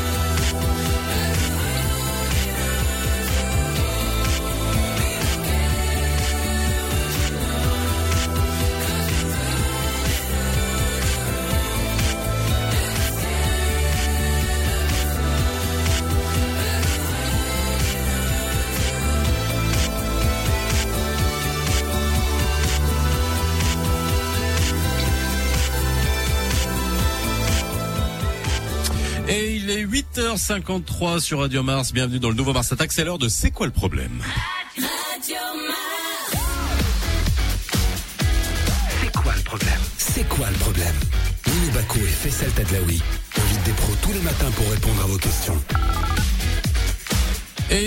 c'est quoi le problème Nous sommes ensemble jusqu'à 9h30 et vous le savez, vous pouvez nous appeler 05 22 226 226 05 22 226 226. Le sujet du jour, c'est la médecine du travail. On va faire le point sur bah, la législation en termes de médecine du travail au sein des entreprises. Quel a été le rôle des médecins du travail pendant cette période et quel est leur rôle aujourd'hui Et est-ce qu'ils vont avoir plus de prérogatives dans les dans les semaines à venir ou dans les mois à venir? Est-ce que ça va changer le rôle de la médecine du travail? On va faire le point aussi sur la législation parce que on sait qu'il y a une législation qui est en vigueur et qui n'est pas respectée, hein, qui n'est pas respectée au sein des entreprises. On va en parler aujourd'hui et vous nous appelez 05 22 226 226 avec nous le docteur Abdeljalil Kholte qui est avec nous. Comment ça va? Ça va. Ça va, non, merci joli d'être avec cadeau nous. là. Eh Ben je sais que je t'ai fait. Eh, dis-moi. Ça faisait 5 ou 6 ans qu'on se voyait pas. On s'était vu chez Taeb Smili, un ami commun. Eh ben, eh, t'as vu le, com- combien de cadeaux je t'ai fait depuis le Bah début oui. de la saison, Lino Bah oui. Et pourtant, et c'est pas Noël encore. Hein. Mais c'est pas Noël. ah bon. bon bah ça va être la fête aujourd'hui sur le plateau. Bah je suis désolé de pas être sur le plateau. C'est je je vous ai expliqué et je vais reprendre le temps d'expliquer pourquoi je suis sur ce plateau parce que ça ça ça nous concerne et ça ça vous concerne, euh, docteur, et pour voir toutes les mesures qui doivent être prises en entreprise. Une radio c'est une entreprise comme une autre. On est bien d'accord, mon Lino, on est bien d'accord. Euh, c'est fait. J'ai eu des j'ai eu des petits symptômes grippaux. Je le répète pour ceux qui viennent de nous rejoindre. J'ai eu des petits symptômes grippaux, le nez qui coule, la gorge qui gratte, des courbatures, pas de fièvre. Par contre, donc j'ai pris mes précautions. On fait ça à distance. Je vais me faire tester tout à l'heure.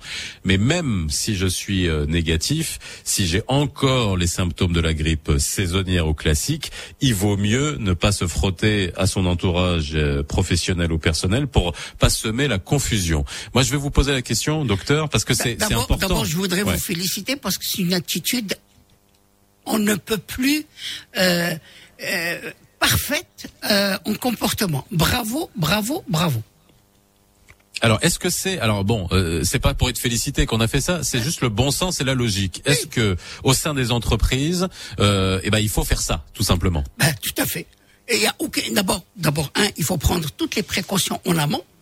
euh, pour justement euh, être préparé à, à prendre en charge ce genre de choses et, et, et quand ça arrive eh ben, il faut que les procédures soient suffisamment euh, précises et que les gens les, euh, se, les approprient pour que justement euh, qu'il n'y ait pas de, de multiplication de cas. Et donc, euh, quand il y a un des symptômes qui pourrait faire penser à la grippe ou à la Covid, eh ben, va falloir euh, euh, faire le nécessaire, s'isoler d'abord et, et tester ensuite. C'est ce que tu viens de faire. C'est très bien. Bon, je serai testé tout à l'heure, mais encore petite question juste pour être en lien avec euh, le docteur Tsazi qu'on a eu la, la semaine dernière, généraliste. Est-ce que il y a, euh, ça a été, le pro- les protocoles ont été prévus, notamment dans les entreprises, alors soit transmis par le ministère du de- du travail, pour qu'on puisse, euh, voilà, installer un protocole en cas de euh, suspicion de symptômes de la grippe saisonnière? Pour l'instant, euh, la seule chose euh, qui euh, que l'on doit faire pour la grippe sais- saisonnière, euh, c'est la vaccination. Euh, la vaccination pour justement éviter d'avoir cette confusion. Euh, alors, je sais que le, le, le vaccin est arrivé, par exemple, la semaine dernière en France. Il doit arriver incessamment, si ce n'est pas déjà fait cette semaine au Maroc. Et donc, je pense que il- il faut qu'on commence par euh, par la vaccination. Ça, c'est vraiment euh, le point de départ. Euh, évidemment que euh, depuis la Covid, euh, enfin depuis euh, toutes les mesures qui ont été mises en place, soit à partir des directives du ministère du Travail, euh, soit à partir des des actions menées par la CGM ou par les associations, il y a, il y a des procédures en cours. Et, donc, euh, on, va juste continuer à les appliquer euh, pour ne pas euh, se retrouver dans des situations euh, qui seront parfois peut-être inextirpables pour les gens euh, euh, dans les entreprises, sur les lieux de travail. Alors on en parlera justement. Alors on a, on prend un appel. On a Mustapha qui nous appelle du Gabon et de Libreville. Bonjour Mustapha. Bonjour euh, Faisal, ça va? Alhamdoulilah et vous? Alhamdulillah. Et le vieux Lino? On va dessus. vieux, vieux, vieux, non. Hein. T'as pas vu, on t'a pas vu du, du dernier concours euh, de la pétanque de Shakib Ah oui, je sais. des, des, ta- des- des- tes adieux par rapport au parc. ça, ça remonte au siècle dernier, ça presque. Ah oui, c'est ça. Ça va? Dis-moi, qu'est-ce que tu fais à Libreville, toi tu... Moi, en fait, je suis en audit euh, de certification euh, QSE, qualité, sécurité, environnement. Et donc, Et, euh, voilà. puisque vous aviez énuméré, je suis un, un, un addict de Mars Attack et des propos de Lino toujours. Et puisque vous avez parlé un peu de la médecine de travail et puisque je suis un pratiquant de un peu de métier, en fait, euh, via les audits, euh, via les accompagnements des entreprises à la certification, notamment à la sécurité, euh, la ISO 45001 par exemple. Donc les textes de loi marocains euh, stipulent que au-delà de 50 personnes, on doit avoir un service médical de travail et un médecin de travail qui est contractuel. Eh oui. Le problème où il est, c'est dans la pratique, parce qu'on est orienté soins et non pas analyse de poste et analyse euh, de risque, c'est-à-dire en fait les métiers de les actions proactives pour déterminer quelles sont les incompatibilités des postes de travail par rapport à la santé de la population au sein d'une entreprise. Alors justement, je voulais, je voulais en parler de ça. Alors il est 9h, on va aller vers le flash, on vous garde et on va récupérer juste après parce que c'est un point extrêmement intéressant. Euh, et c'est pour ça que le docteur Krolte est avec nous aujourd'hui. C'est pour euh, euh, savoir quel est le rôle Ouais, de la le- médecine le du grand- travail aujourd'hui. On vous récupère juste après. On vous récupère juste après le flash de Youssef Al-Mansouri. Radio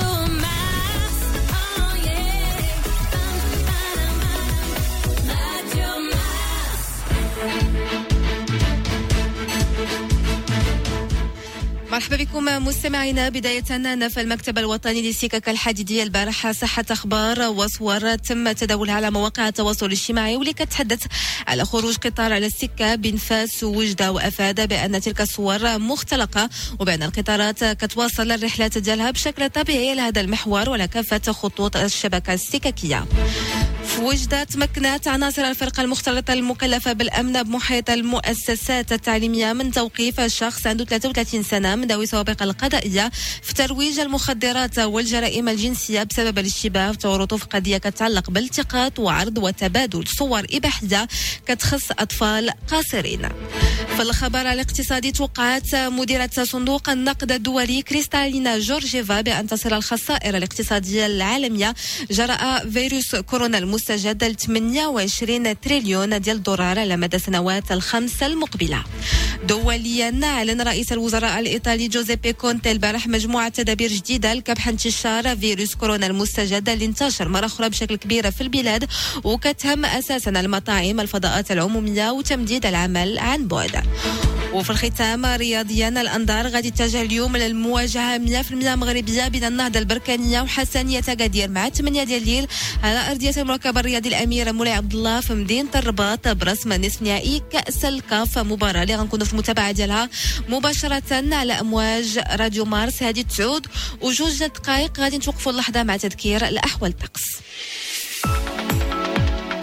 الأجواء مستقرة مع بداية الأسبوع في جميع أرجاء المملكة. في الدار البيضاء ورباط مستمعينا السماء غادي تكون مغيمة مع درجات الحرارة. ما كتجاوش 24 في المقابل أجواء مشمسة في طنجة وشرق المملكة مع 27 درجة في كل من وجدة ومدينة فاس فيما الحرارة غادي تزيد ترتفع. في مراكش باش توصل ل 30 وغادي تعاود تنزل 26 في جنوب البلاد وتحديدا في مدينة أكادير ومدينة العيون. هذه تعود وثلاثة دقائق. عودة لك فيصل تدلاوي. الباقي فقرات. برنامج Le nouveau Mars Attack.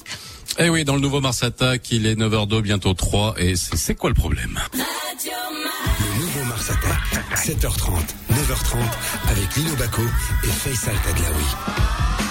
Si vous venez de nous rejoindre, on parle de la médecine du travail, de son rôle dans les entreprises marocaines à l'ère euh, de la Covid et de la pandémie. Quelles sont les mesures que les chefs d'entreprise doivent euh, prendre? Et surtout est-ce que c'est en adéquation avec la législation qui est très rarement appliquée? Comme nous l'a dit euh, Simstafa qui nous appelle de, Libreville au Gabon. Le docteur Abdeljelil Kholte est avec nous aujourd'hui, spécialiste en médecine du travail, le spécialiste en médecine du travail. Lino est avec nous. On va juste reprendre Mustafa pour le laisser finir. Après, je te ferai réagir, docteur. Euh, c'est Mustafa, vous êtes là? Oui, oui, oui, je suis encore là. Euh, je Voilà. Monsieur le Kholté, on le connaît de- après, d'après le, le CONAMET, c'est le Collège national de la médecine du travail. Et euh, euh, déjà, c'est euh, comme j'ai dit, c'est le médecin du travail, il a un rôle de prévention. Et donc, la plupart des entreprises euh, euh, déjà établit un contrat dérisoire par rapport à la fonction de médecin de travail. Et euh, c'est pour fonction de, de soins et non pas une fonction qui est orientée prévention. Le deuxième point, déjà, Euh, médecin de- Mustafa. oui. Là, je pense que le docteur n'est pas d'accord avec toi. hein, Je le vois. eh, a- Oui, oui, bah, on va, on va le laisser répondre. On va le laisser exemples, répondre à tout J'ai ça. des exemples concrets, s'il s'il veut, j'ai des exemples co- concrets. Hein. C'est pas, c'est pas. Alors continuez, continuez. Deuxième point, après euh, le docteur Deuxième répondra. point, déjà le, le médecin de travail par rapport à son contrat, il reçoit une somme qui n'est pas euh, véritablement à son niveau. Donc euh, euh, déjà ce, ce, ce deuxième point, elle bloque le premier point qui est la fonction de, de, de la prévention. Allez. Oui, oui, on vous écoute. Vous m'entendez. Troisième point, rapidement, le, le, euh, troisième point par rapport à, à, à, à la fonction de euh, à la fonction de médecin de travail, c'est en fait euh, son rôle consultatif par rapport au changement de métier euh, ou quelques changements qui, s'emploient à l'entreprise. C'est le dernier à être informé, hein. Donc euh, c'est pas c'est le premier à être à informé, c'est le directeur production, le directeur technique qui emploie une technologie et qui évalue le, son coût. Mais par rapport à, à son impact, son impact euh, à la à la à la à son impact sur la santé de la population au sein de l'entreprise, c'est le dernier.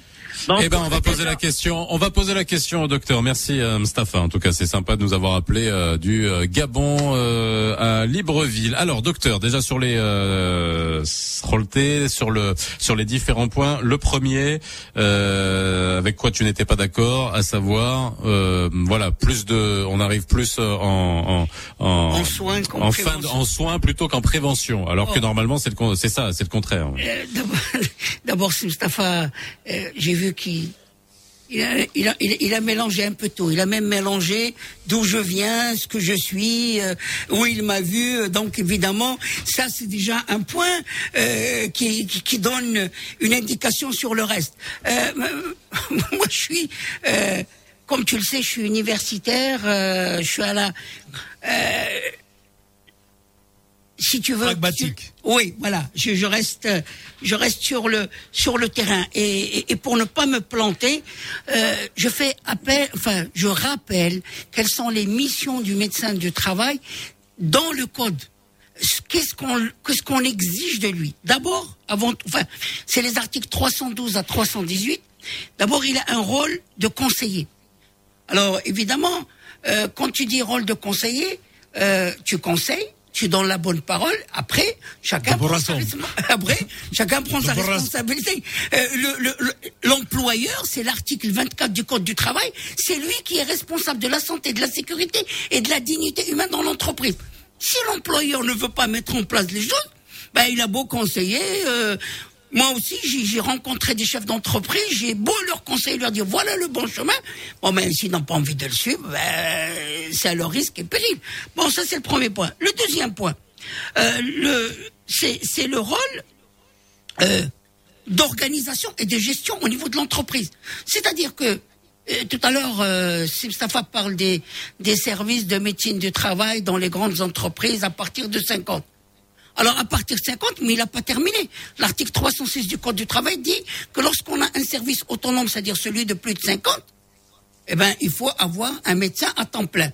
Ou est-ce que, est-ce que euh, les capacités de l'entreprise le permettent, ça c'est un autre problème. Mais maintenant, Mais c'est pas un autre problème. Et Justement, on, on discute depuis que je te connais, depuis qu'on discute de ça, c'est toujours le même problème. Et, pers- et la législation n'a jamais évolué. On sait que ce n'est pas respecté. Et surtout, euh, euh, rappelle-nous ce que risque une entreprise qui euh, fait l'objet d'un constat qu'il n'y a pas euh, de, de médecin du travail euh, affecté. Ah, c'est pas grand-chose.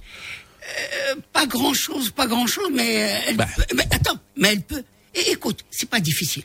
Je, vais remonter un peu le temps.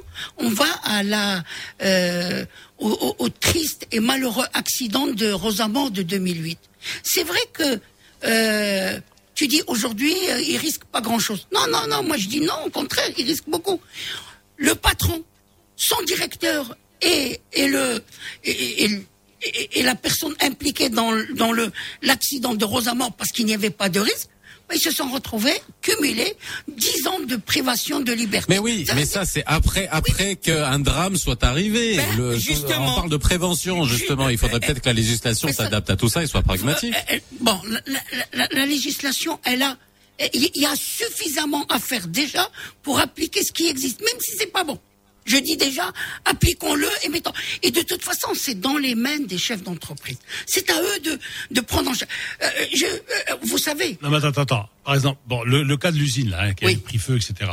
Ça veut dire qu'il bien, il doit bien avoir un contrôle aussi. Oui. le contrôle des pompiers, le contrôle du service d'hygiène, etc. Donc, le, mais, euh, le contrôle, toutes ces choses-là, et, pardon, Lino, toutes ces choses-là. comment on a autorisé une usine comme ça Non, mais la question, c'est pas ça. Avec des grilles, des Euh, trucs, non, mais c'est pas étaient impossible de oui, sortir. Mais, euh, oui, en mais justement, c'est à ça que je voulais, je voulais. C'est en fait, c'est venu après. C'est-à-dire que ces modifications sont venues après, parce que là, ils se sont rendus compte d'un certain nombre de choses. Les modifications sont venues après, et donc, si ils avaient un médecin du travail qui l'aurait euh, ou un responsable euh, avec une vision santé sécurité, bon, je ne serais pas trouvé avec des grilles fermées, des choses comme ça. Donc, c'est pour ça qu'en fait, euh, la médecine du travail n'est pas simplement le ressort, enfin la santé au travail dans l'entreprise n'est pas simplement le ressort d'une ou d'une autre d'une d'une ou d'autres spécialités. C'est une spécialité. On va dire c'est une multispécialité, c'est multi C'est c'est une action, c'est multidisciplinaire, c'est pluridisciplinaire. Si chacun de nous a une vision, on contribue. Tu vois, c'est un regard multiple sur la la prévention et la culture de prévention. Mais là, Alors on, vient, on va revenir là-dessus justement, concrètement. On prend d'abord Mehdi de Casa, après on continuera à répondre aussi aux, aux questions de l'auditeur. Bonjour Mehdi. Bonjour. Oui, Comment ça va question, C'est concernant le, le rôle euh, dans le cadre de cette période-là de Covid-19. Est-ce que le rôle du médecin de travail, est-ce que c'est lui qui doit initier les mesures dans une entreprise ou c'est uniquement un, quelqu'un qu'on doit consulter Euh, Est-ce qu'il doit, doit, est-ce qu'il doit euh, dans le cadre de son contrat, intervenir en premier lieu ou bien est-ce qu'il doit tout simplement être consulté Euh, Merci. Merci beaucoup Mehdi. Voilà, une, question euh, claire, directe, et ça c'est la question que doivent se poser beaucoup de gens au sein des entreprises. Quel est le rôle des médecins du travail en cette période? Alors, en cette période, le médecin du travail, il est en amont, il est dans et il est en aval. Ce que quand je dis en amont, ça veut dire que avec euh, le chef d'entreprise, avec, euh, on va dire l'équipe, ils doivent mettre en place toutes les procédures. Les procédures euh, euh, de continuité d'activité, les procédures de, les mesures de prévention, euh, toutes les décisions, toutes les, toutes les choses qui, euh, qui doivent être mises en avant pour prévenir euh, que les gens tombent malades, ou s'ils sont malades, ils doivent être pris en charge. Quand ils sont en, pendant, c'est-à-dire lorsqu'on a, on a des gens qui sont malades, eh ben, il faut les prendre en charge, il faut les suivre. Et après, eh ben, il faut rectifier le tir parce qu'on a oublié de pas faire ça ou de ne pas faire ça. Et en même temps, euh, ceux qui ont été malades, euh, enfin malades, ceux qui ont été positifs ou malades, symptomatiques ou pas, en fonction de cela, ben il va, il, va participer à la, à la reprise de travail euh, pour savoir est-ce qu'ils sont toujours contagieux, quand est-ce qu'il faut qu'ils reprennent pour ne pas euh, pour ne pas contaminer euh, les, collègues, ou est-ce qu'ils sont, ils doivent encore rester chez eux ou pas. Donc tout, ce- c'est-à-dire qu'en fait, le médecin du travail doit être impliqué dans tout le processus de bout en bout. Mais Alors justement, pas non mais alors, Abdelil, est-ce que cette période-là qu'on est en train de traverser, est-ce que c'est pas l'opportunité, comme d'habitude, lorsque euh, on va se rendre compte qu'on a besoin qu'on a besoin de, de, de médecins du travail, euh, est-ce que c'est pas l'opportunité de mettre à niveau euh, les entreprises qui ne respectaient pas la loi, de faire appel à un médecin du travail alors qu'ils en avaient pas? Est-ce qu'il y a, est-ce qu'il y a pas une, on va dire une instance qui va permettre de, euh, voilà, de, de faire venir, de faire respecter cette loi aujourd'hui? Euh, tout à fait. Tu as entièrement raison. C'est c'est vraiment c'est un vrai moment de réflexion et d'action. Euh, Aujourd'hui, il y a, hum, à ma connaissance, entre 1400 et 1500 médecins du travail qui n'ont pas tous du travail et les besoins euh, en, en- en problématique santé dans les entreprises, on les connaît. Donc, c'est-à-dire qu'il y a les besoins et il y a un, un moyen de combler ces besoins. Ben, il, va fa- il va falloir qu'ils se rencontrent. Et je pense que euh, pour avoir la semaine dernière été dans une réunion ministérielle, il y a des actions en perspective pour un peu pousser les entreprises à, à, à faire le nécessaire. Mais ça reste encore une Mais il faut, il n'y a pas une loi qui oblige, par exemple, une entreprise à plus de 20 employés, par exemple. Mais si, il y a une loi. Donc, il n'y a aucun contrôle. Euh, oui. Il n'y a aucun contrôle. Oui. Il n'y a personne. Il n'y a ou- pas une commission non. qui passe et qui ou le médecin Mais non, mais ou du moins. Qui s'occupe de votre, voilà. Non, mais ou Qui est du votre moins- médecin de référence Oui, tout à fait, mais du, du moins, il n'y a pas suffisamment de contrôle. Parce que pendant toute la période euh, oui, du confinement et après le confinement. Qui contrôle? Qui Ah, non, contrôle non. aussi? Oui, Qui contrôle? il y a Qui doit l'ins- contrôler? Il y a l'inspection du travail, il y a l'inspection médicale du travail. Et pendant la Covid, là, toute la période de confinement et après, il y avait une commission mixte où il y avait euh, le ministère du Travail, le ministère de l'Industrie, le ministère de l'Intérieur et qui sont passés dans les entreprises et qui ont... et Bah oui, ont- parce qu'on sait très bien que l'inspection du travail seule peut pas le faire. hein. oui, et ils ont... Et ils ont Il y a une branche aussi médicale dans la. la- Oui, il y a l'inspection médicale du travail, il y a les médecins inspecteurs du travail. Mais ils ont fait le job. Mais il y a tellement euh, de choses à faire que bon ben, ben, de toute façon, euh, j'ai pas le chiffre en tête des, de nombre de euh, de visites et de contrôles, mais ils étaient très très importants. C'est pour ça qu'on avait euh, pendant la pendant toute une période, on entendait qu'il y avait des clusters dans telle entreprise, telle entreprise. C'est le travail justement de cette de ces inspections. Et, et, et on a poussé les entreprises à à faire le nécessaire. Mais il va falloir encore travailler, relever les manches pour justement euh, mettre à niveau. Vous savez aujourd'hui, euh, la couverture santé sécurité, c'est-à-dire les entreprises, enfin le nombre de salariés euh, qui sont couverts par la médecine du travail, il y a 320, 340, 350 au maximum de salariés sur une population qui doit être couverte de plus de 11 millions. Donc euh, il y a quand même Eh oui. un, un- hiatus important.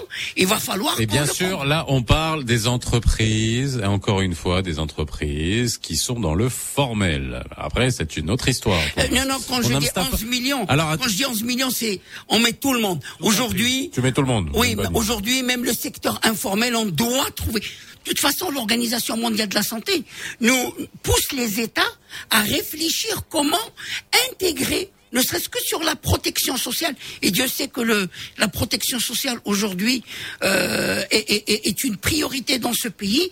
Comment intégrer le secteur informel aussi dans la protection euh, sociale et sanitaire euh, et entre autres la médecine du travail? Alors, on a Mustafa de Marrakech. Bonjour, Mustafa. Ah non, on n'a plus Mustafa, on a sa ligne. Mais bon, on avait. Oui, je suis en train de tousser. Mais alors. euh, Ouais, mais ça va, hein, ça va. t'es- un pot de Non. miel ça va, ça va, ça va, ça va. Tu veux quand on voit du non, miel, ça là va, ça va, ça va, ça va. La ah oui avec un peu de citron. Alors euh, j'ai l'autre fait sur euh, sur Facebook qui nous dit euh, peut-on euh, avoir la grippe saisonnière même si on est vacciné? Alors ça c'est une vraie question aussi parce qu'il va y avoir les campagnes de vaccination. Est-ce que ça va être aussi euh, au sein des entreprises? S'il y a une campagne de vaccination, est-ce que ça doit passer au sein des entreprises? Est-ce que c'est le médecin du travail qui doit initier ça, faire les demandes, ou alors c'est le chef d'entreprise qui va devoir le, le décider? Euh, normalement, c'est de concert. Euh, moi, dans, l'hôpital où je travaille, le CHU, euh, depuis- on a instauré euh, les, les campagnes de vaccination contre la grippe depuis euh, 1980, 91 ou 92, euh, ça marche. Il y a des années où il y a une adhésion, il y a des années où moins. Par exemple, l'année où il y avait la grippe A, il y a eu moins d'adhésion parce que les gens avaient peur des vaccins et tout ça. Bon, mais en fait, c'est une action concertée. Euh, avec celui qui paye le vaccin et celui qui le prescrit, donc l'employeur et, et, le, et le médecin du travail. De toute façon, euh, promouvoir la santé au travail est une action concertée entre ceux qui sont les partenaires c'est-à-dire l'employeur, les représentants des salariés ou les salariés eux-mêmes et le médecin du travail qui est souvent là euh, dans une position, euh, on va dire tampon et qui essaie d'arranger euh, les uns et les autres sans défaillir aux droits des uns et des autres.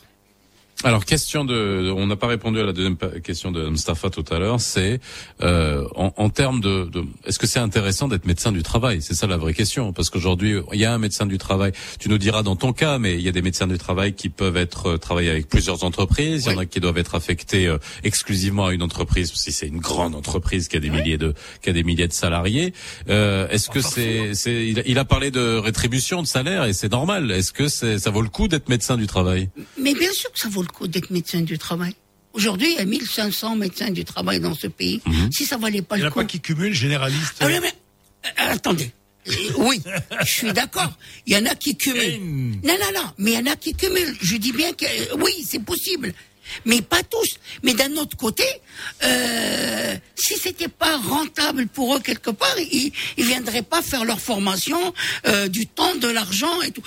Mais, mais, euh, tout est relatif. Euh, ça dépend. Est-ce que euh, moi, je, mon parmi, vous savez, euh, j'ai formé pratiquement un millier ou un peu plus d'un millier de médecins du travail. Il y en a qui gagnent pas leur vie, je le reconnais. Par ça, parce que, comme tu dis, soit ils sont dans des circuits parallèles, soit c'est c'est un choix. mais y a, mais j'en ai beaucoup qui sont à temps plein, qui sont responsables dans de très grandes Dans des entreprises. des Et j'en ai, j'en ai qui, depuis plus de 15 ans ou, ou 16 ans, qui, qui ne font que de la médecine du travail et qui partagent leur semaine ou leur mois entre plusieurs entreprises. Et croyez-moi, euh, les échos euh, sont très favorables. En fait, c'est pas difficile. C'est en forgeant qu'on devient forgeron. Évidemment que si, si vous consacrez tout votre temps même en partageant en plusieurs entreprises à faire la même chose, eh ben, vous vous, vous, vous améliorez, vous apportez une valeur ajoutée à l'entreprise, euh, même si c'est pour un temps. Et, vous faites de l'expérience, tu fais de l'expérience. Mais, mais, mais à un autre côté, si évidemment, euh,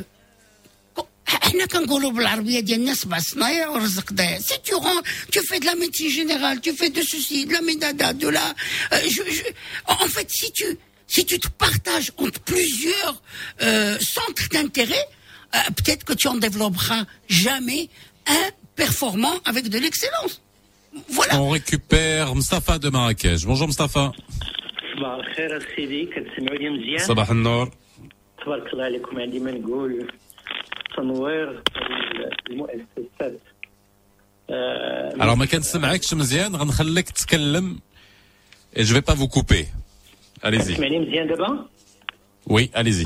Yallah. Euh, bon, le vif du sujet, c'est vrai que le problème de la sécurité santé au travail a un impact économique. Et surtout, dans la période de la Covid-19. Euh, je pense que le médecin de travail ne peut pas tout faire. Il vient tous les six mois dans une entreprise, il fait un examen rapide et s'en va. Mais je pense que c'est question de management entrepreneurial. Il faut qu'on s'inscrive dans une démarche qu'on appelle euh, ISO 45000 ou 18000 et créer un comité de sécurité santé au travail au sein de l'entreprise. Où il y a bien sûr un médecin qui vient à chaque fois et surtout la suivrière, c'est le responsable de la sécurité, qui travaille tous les jours, tous les matins, il fait des audits, du surveille, de la formation, de la sensibilisation. D'accord? Ça, c'est très important. Euh, également, le contrôle. Lino, tout à l'heure, a parlé de contrôle, c'est vrai. Il y a un problème de contrôle. Il y a peu de contrôle.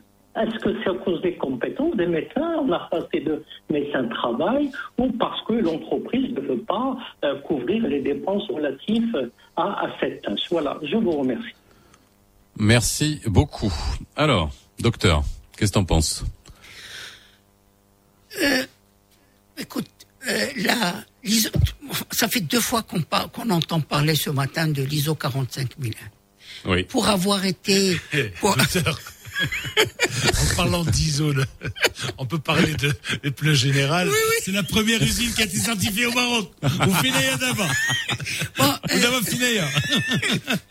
Euh, li- li- li- on a parlé deux fois de l'ISO 45001 pour avoir été, euh, pour, pour avoir participé à la rédaction au niveau mondial de cette norme ISO 45001 et ne serait-ce que la semaine dernière, j'ai travaillé toute la semaine euh, encore à- sur d'autres sujets euh, qui vont arriver dans le futur, la performance, des choses comme ça euh, par rapport à l'ISO 45001. L'ISO 45001 n'est pas la panacée. C'est une norme marocaine, aussi, enfin internationale, mais qui a été adoptée euh, comme, norme marocaine, mais c'est volontaire. Donc en fait, euh, le monsieur de Marrakech, euh, il, Mustafa. Mustafa, il, il Mustafa. dit, il, dit, que- il, il dit quelque chose de très intéressant. C'est une question managérielle.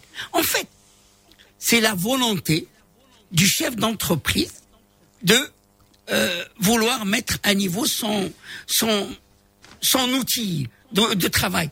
Et, dans l'outil de travail, eh ben, la santé et la sécurité de, de ses salariés ou des travailleurs qui bossent pour lui, c'est l'élément pivot et central. La Covid nous a appris quelque chose, que les gens qui sont positifs doivent, euh, doivent être isolés. S'ils sont isolés, ils ne sont plus productifs. S'ils sont isolés, il va bien falloir qu'on continue à les payer. Parce qu'il faut bien qu'ils gagnent leur vie. S'ils sont positifs et qu'ils ne travaillent pas, si on veut continuer à produire, il faudrait peut-être embaucher quelqu'un d'autre. Donc vous avez vu que j'ai énuméré au moins trois raisons pour lesquelles il faut éviter que les gens tombent malades de façon générale, pas uniquement la Covid. Quand un travailleur ou un salarié tombe malade, ben il coûte à la société trois fois plus. Enfin, trois fois plus. Il lui coûte trois fois. Et une fois pour le soigner, une fois pour le rémunérer, même s'il ne travaille pas. Et si on veut continuer à produire, ben, il faut le remplacer. Donc, ça veut dire que c'est beaucoup d'argent. Donc, il vaut mieux investir dans la prévention que Eh, dans tu le vois, traitement. Lido, moi je te, moi je te coûte rien. Bah je oui. suis resté. Ben oui, voilà. Oui, je ce que tu as fait aujourd'hui, c'est très bien. C'est très bien. Voilà. C'est le plan de continuité des entreprises et ça, c'est aussi le rôle euh, peut-être des médecins du travail. Ben, ils doivent être au moins Merci, docteur. impliqués. Au moins, ils doivent être impliqués dans Eh le ouais. plan de continuité de l'activité. Merci Doc d'avoir été avec nous. J'espère que tu reviendras encore une fois. Puis je sais que ça te fait plaisir de de voir euh, Lino. J'aimerais remercier le- toute l'équipe ce eh, matin. Faisal, Ouais, Lino. le cahier des charges de départ Oui. de la certification ISO 40001, c'est quand même pas du pipeau. Attention, hein, il y a pas mal de trucs. Hein. Après, après, il y a les bénéfices de la certification et tout. Hein. C'est pas. On, on réinvitera notre ami. On va le réinviter. Il est chez lui. Et vous euh, qui nous écoutez, bah, merci de m'avoir été avec nous comme d'habitude entre 7h30 et 9h30 pour cette émission. pas un de faire peu, le test. euh, Eh, le test, le test. Le test, c'est tout à l'heure. T'inquiète pas. Bon, demain, on sera encore à distance et après, je vous dirai en fonction des résultats du Non, test non, je peux, eh, tu peux rester toute la semaine si tu veux. Là. Sympa. Dis tout de suite que t'as pas envie de me voir.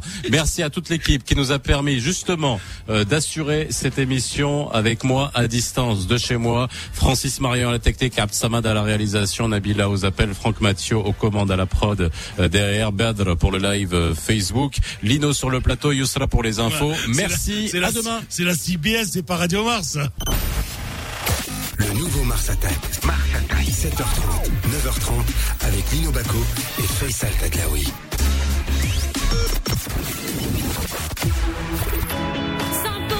sport et musique. Radio Mars. Juro que soy un ángel sin ti, pero son labios me hace dudar de mí. Quiero ser, ya no quiero decir. Fronteaste tanto ver si vas a cumplir.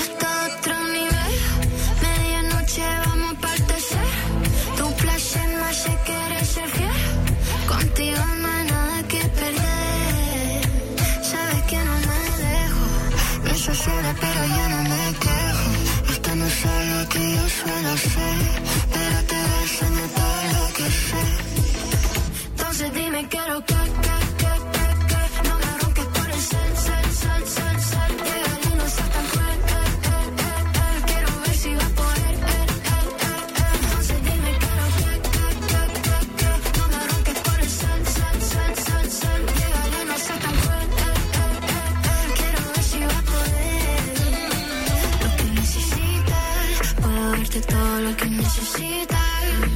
salsa poder, sé que me invita.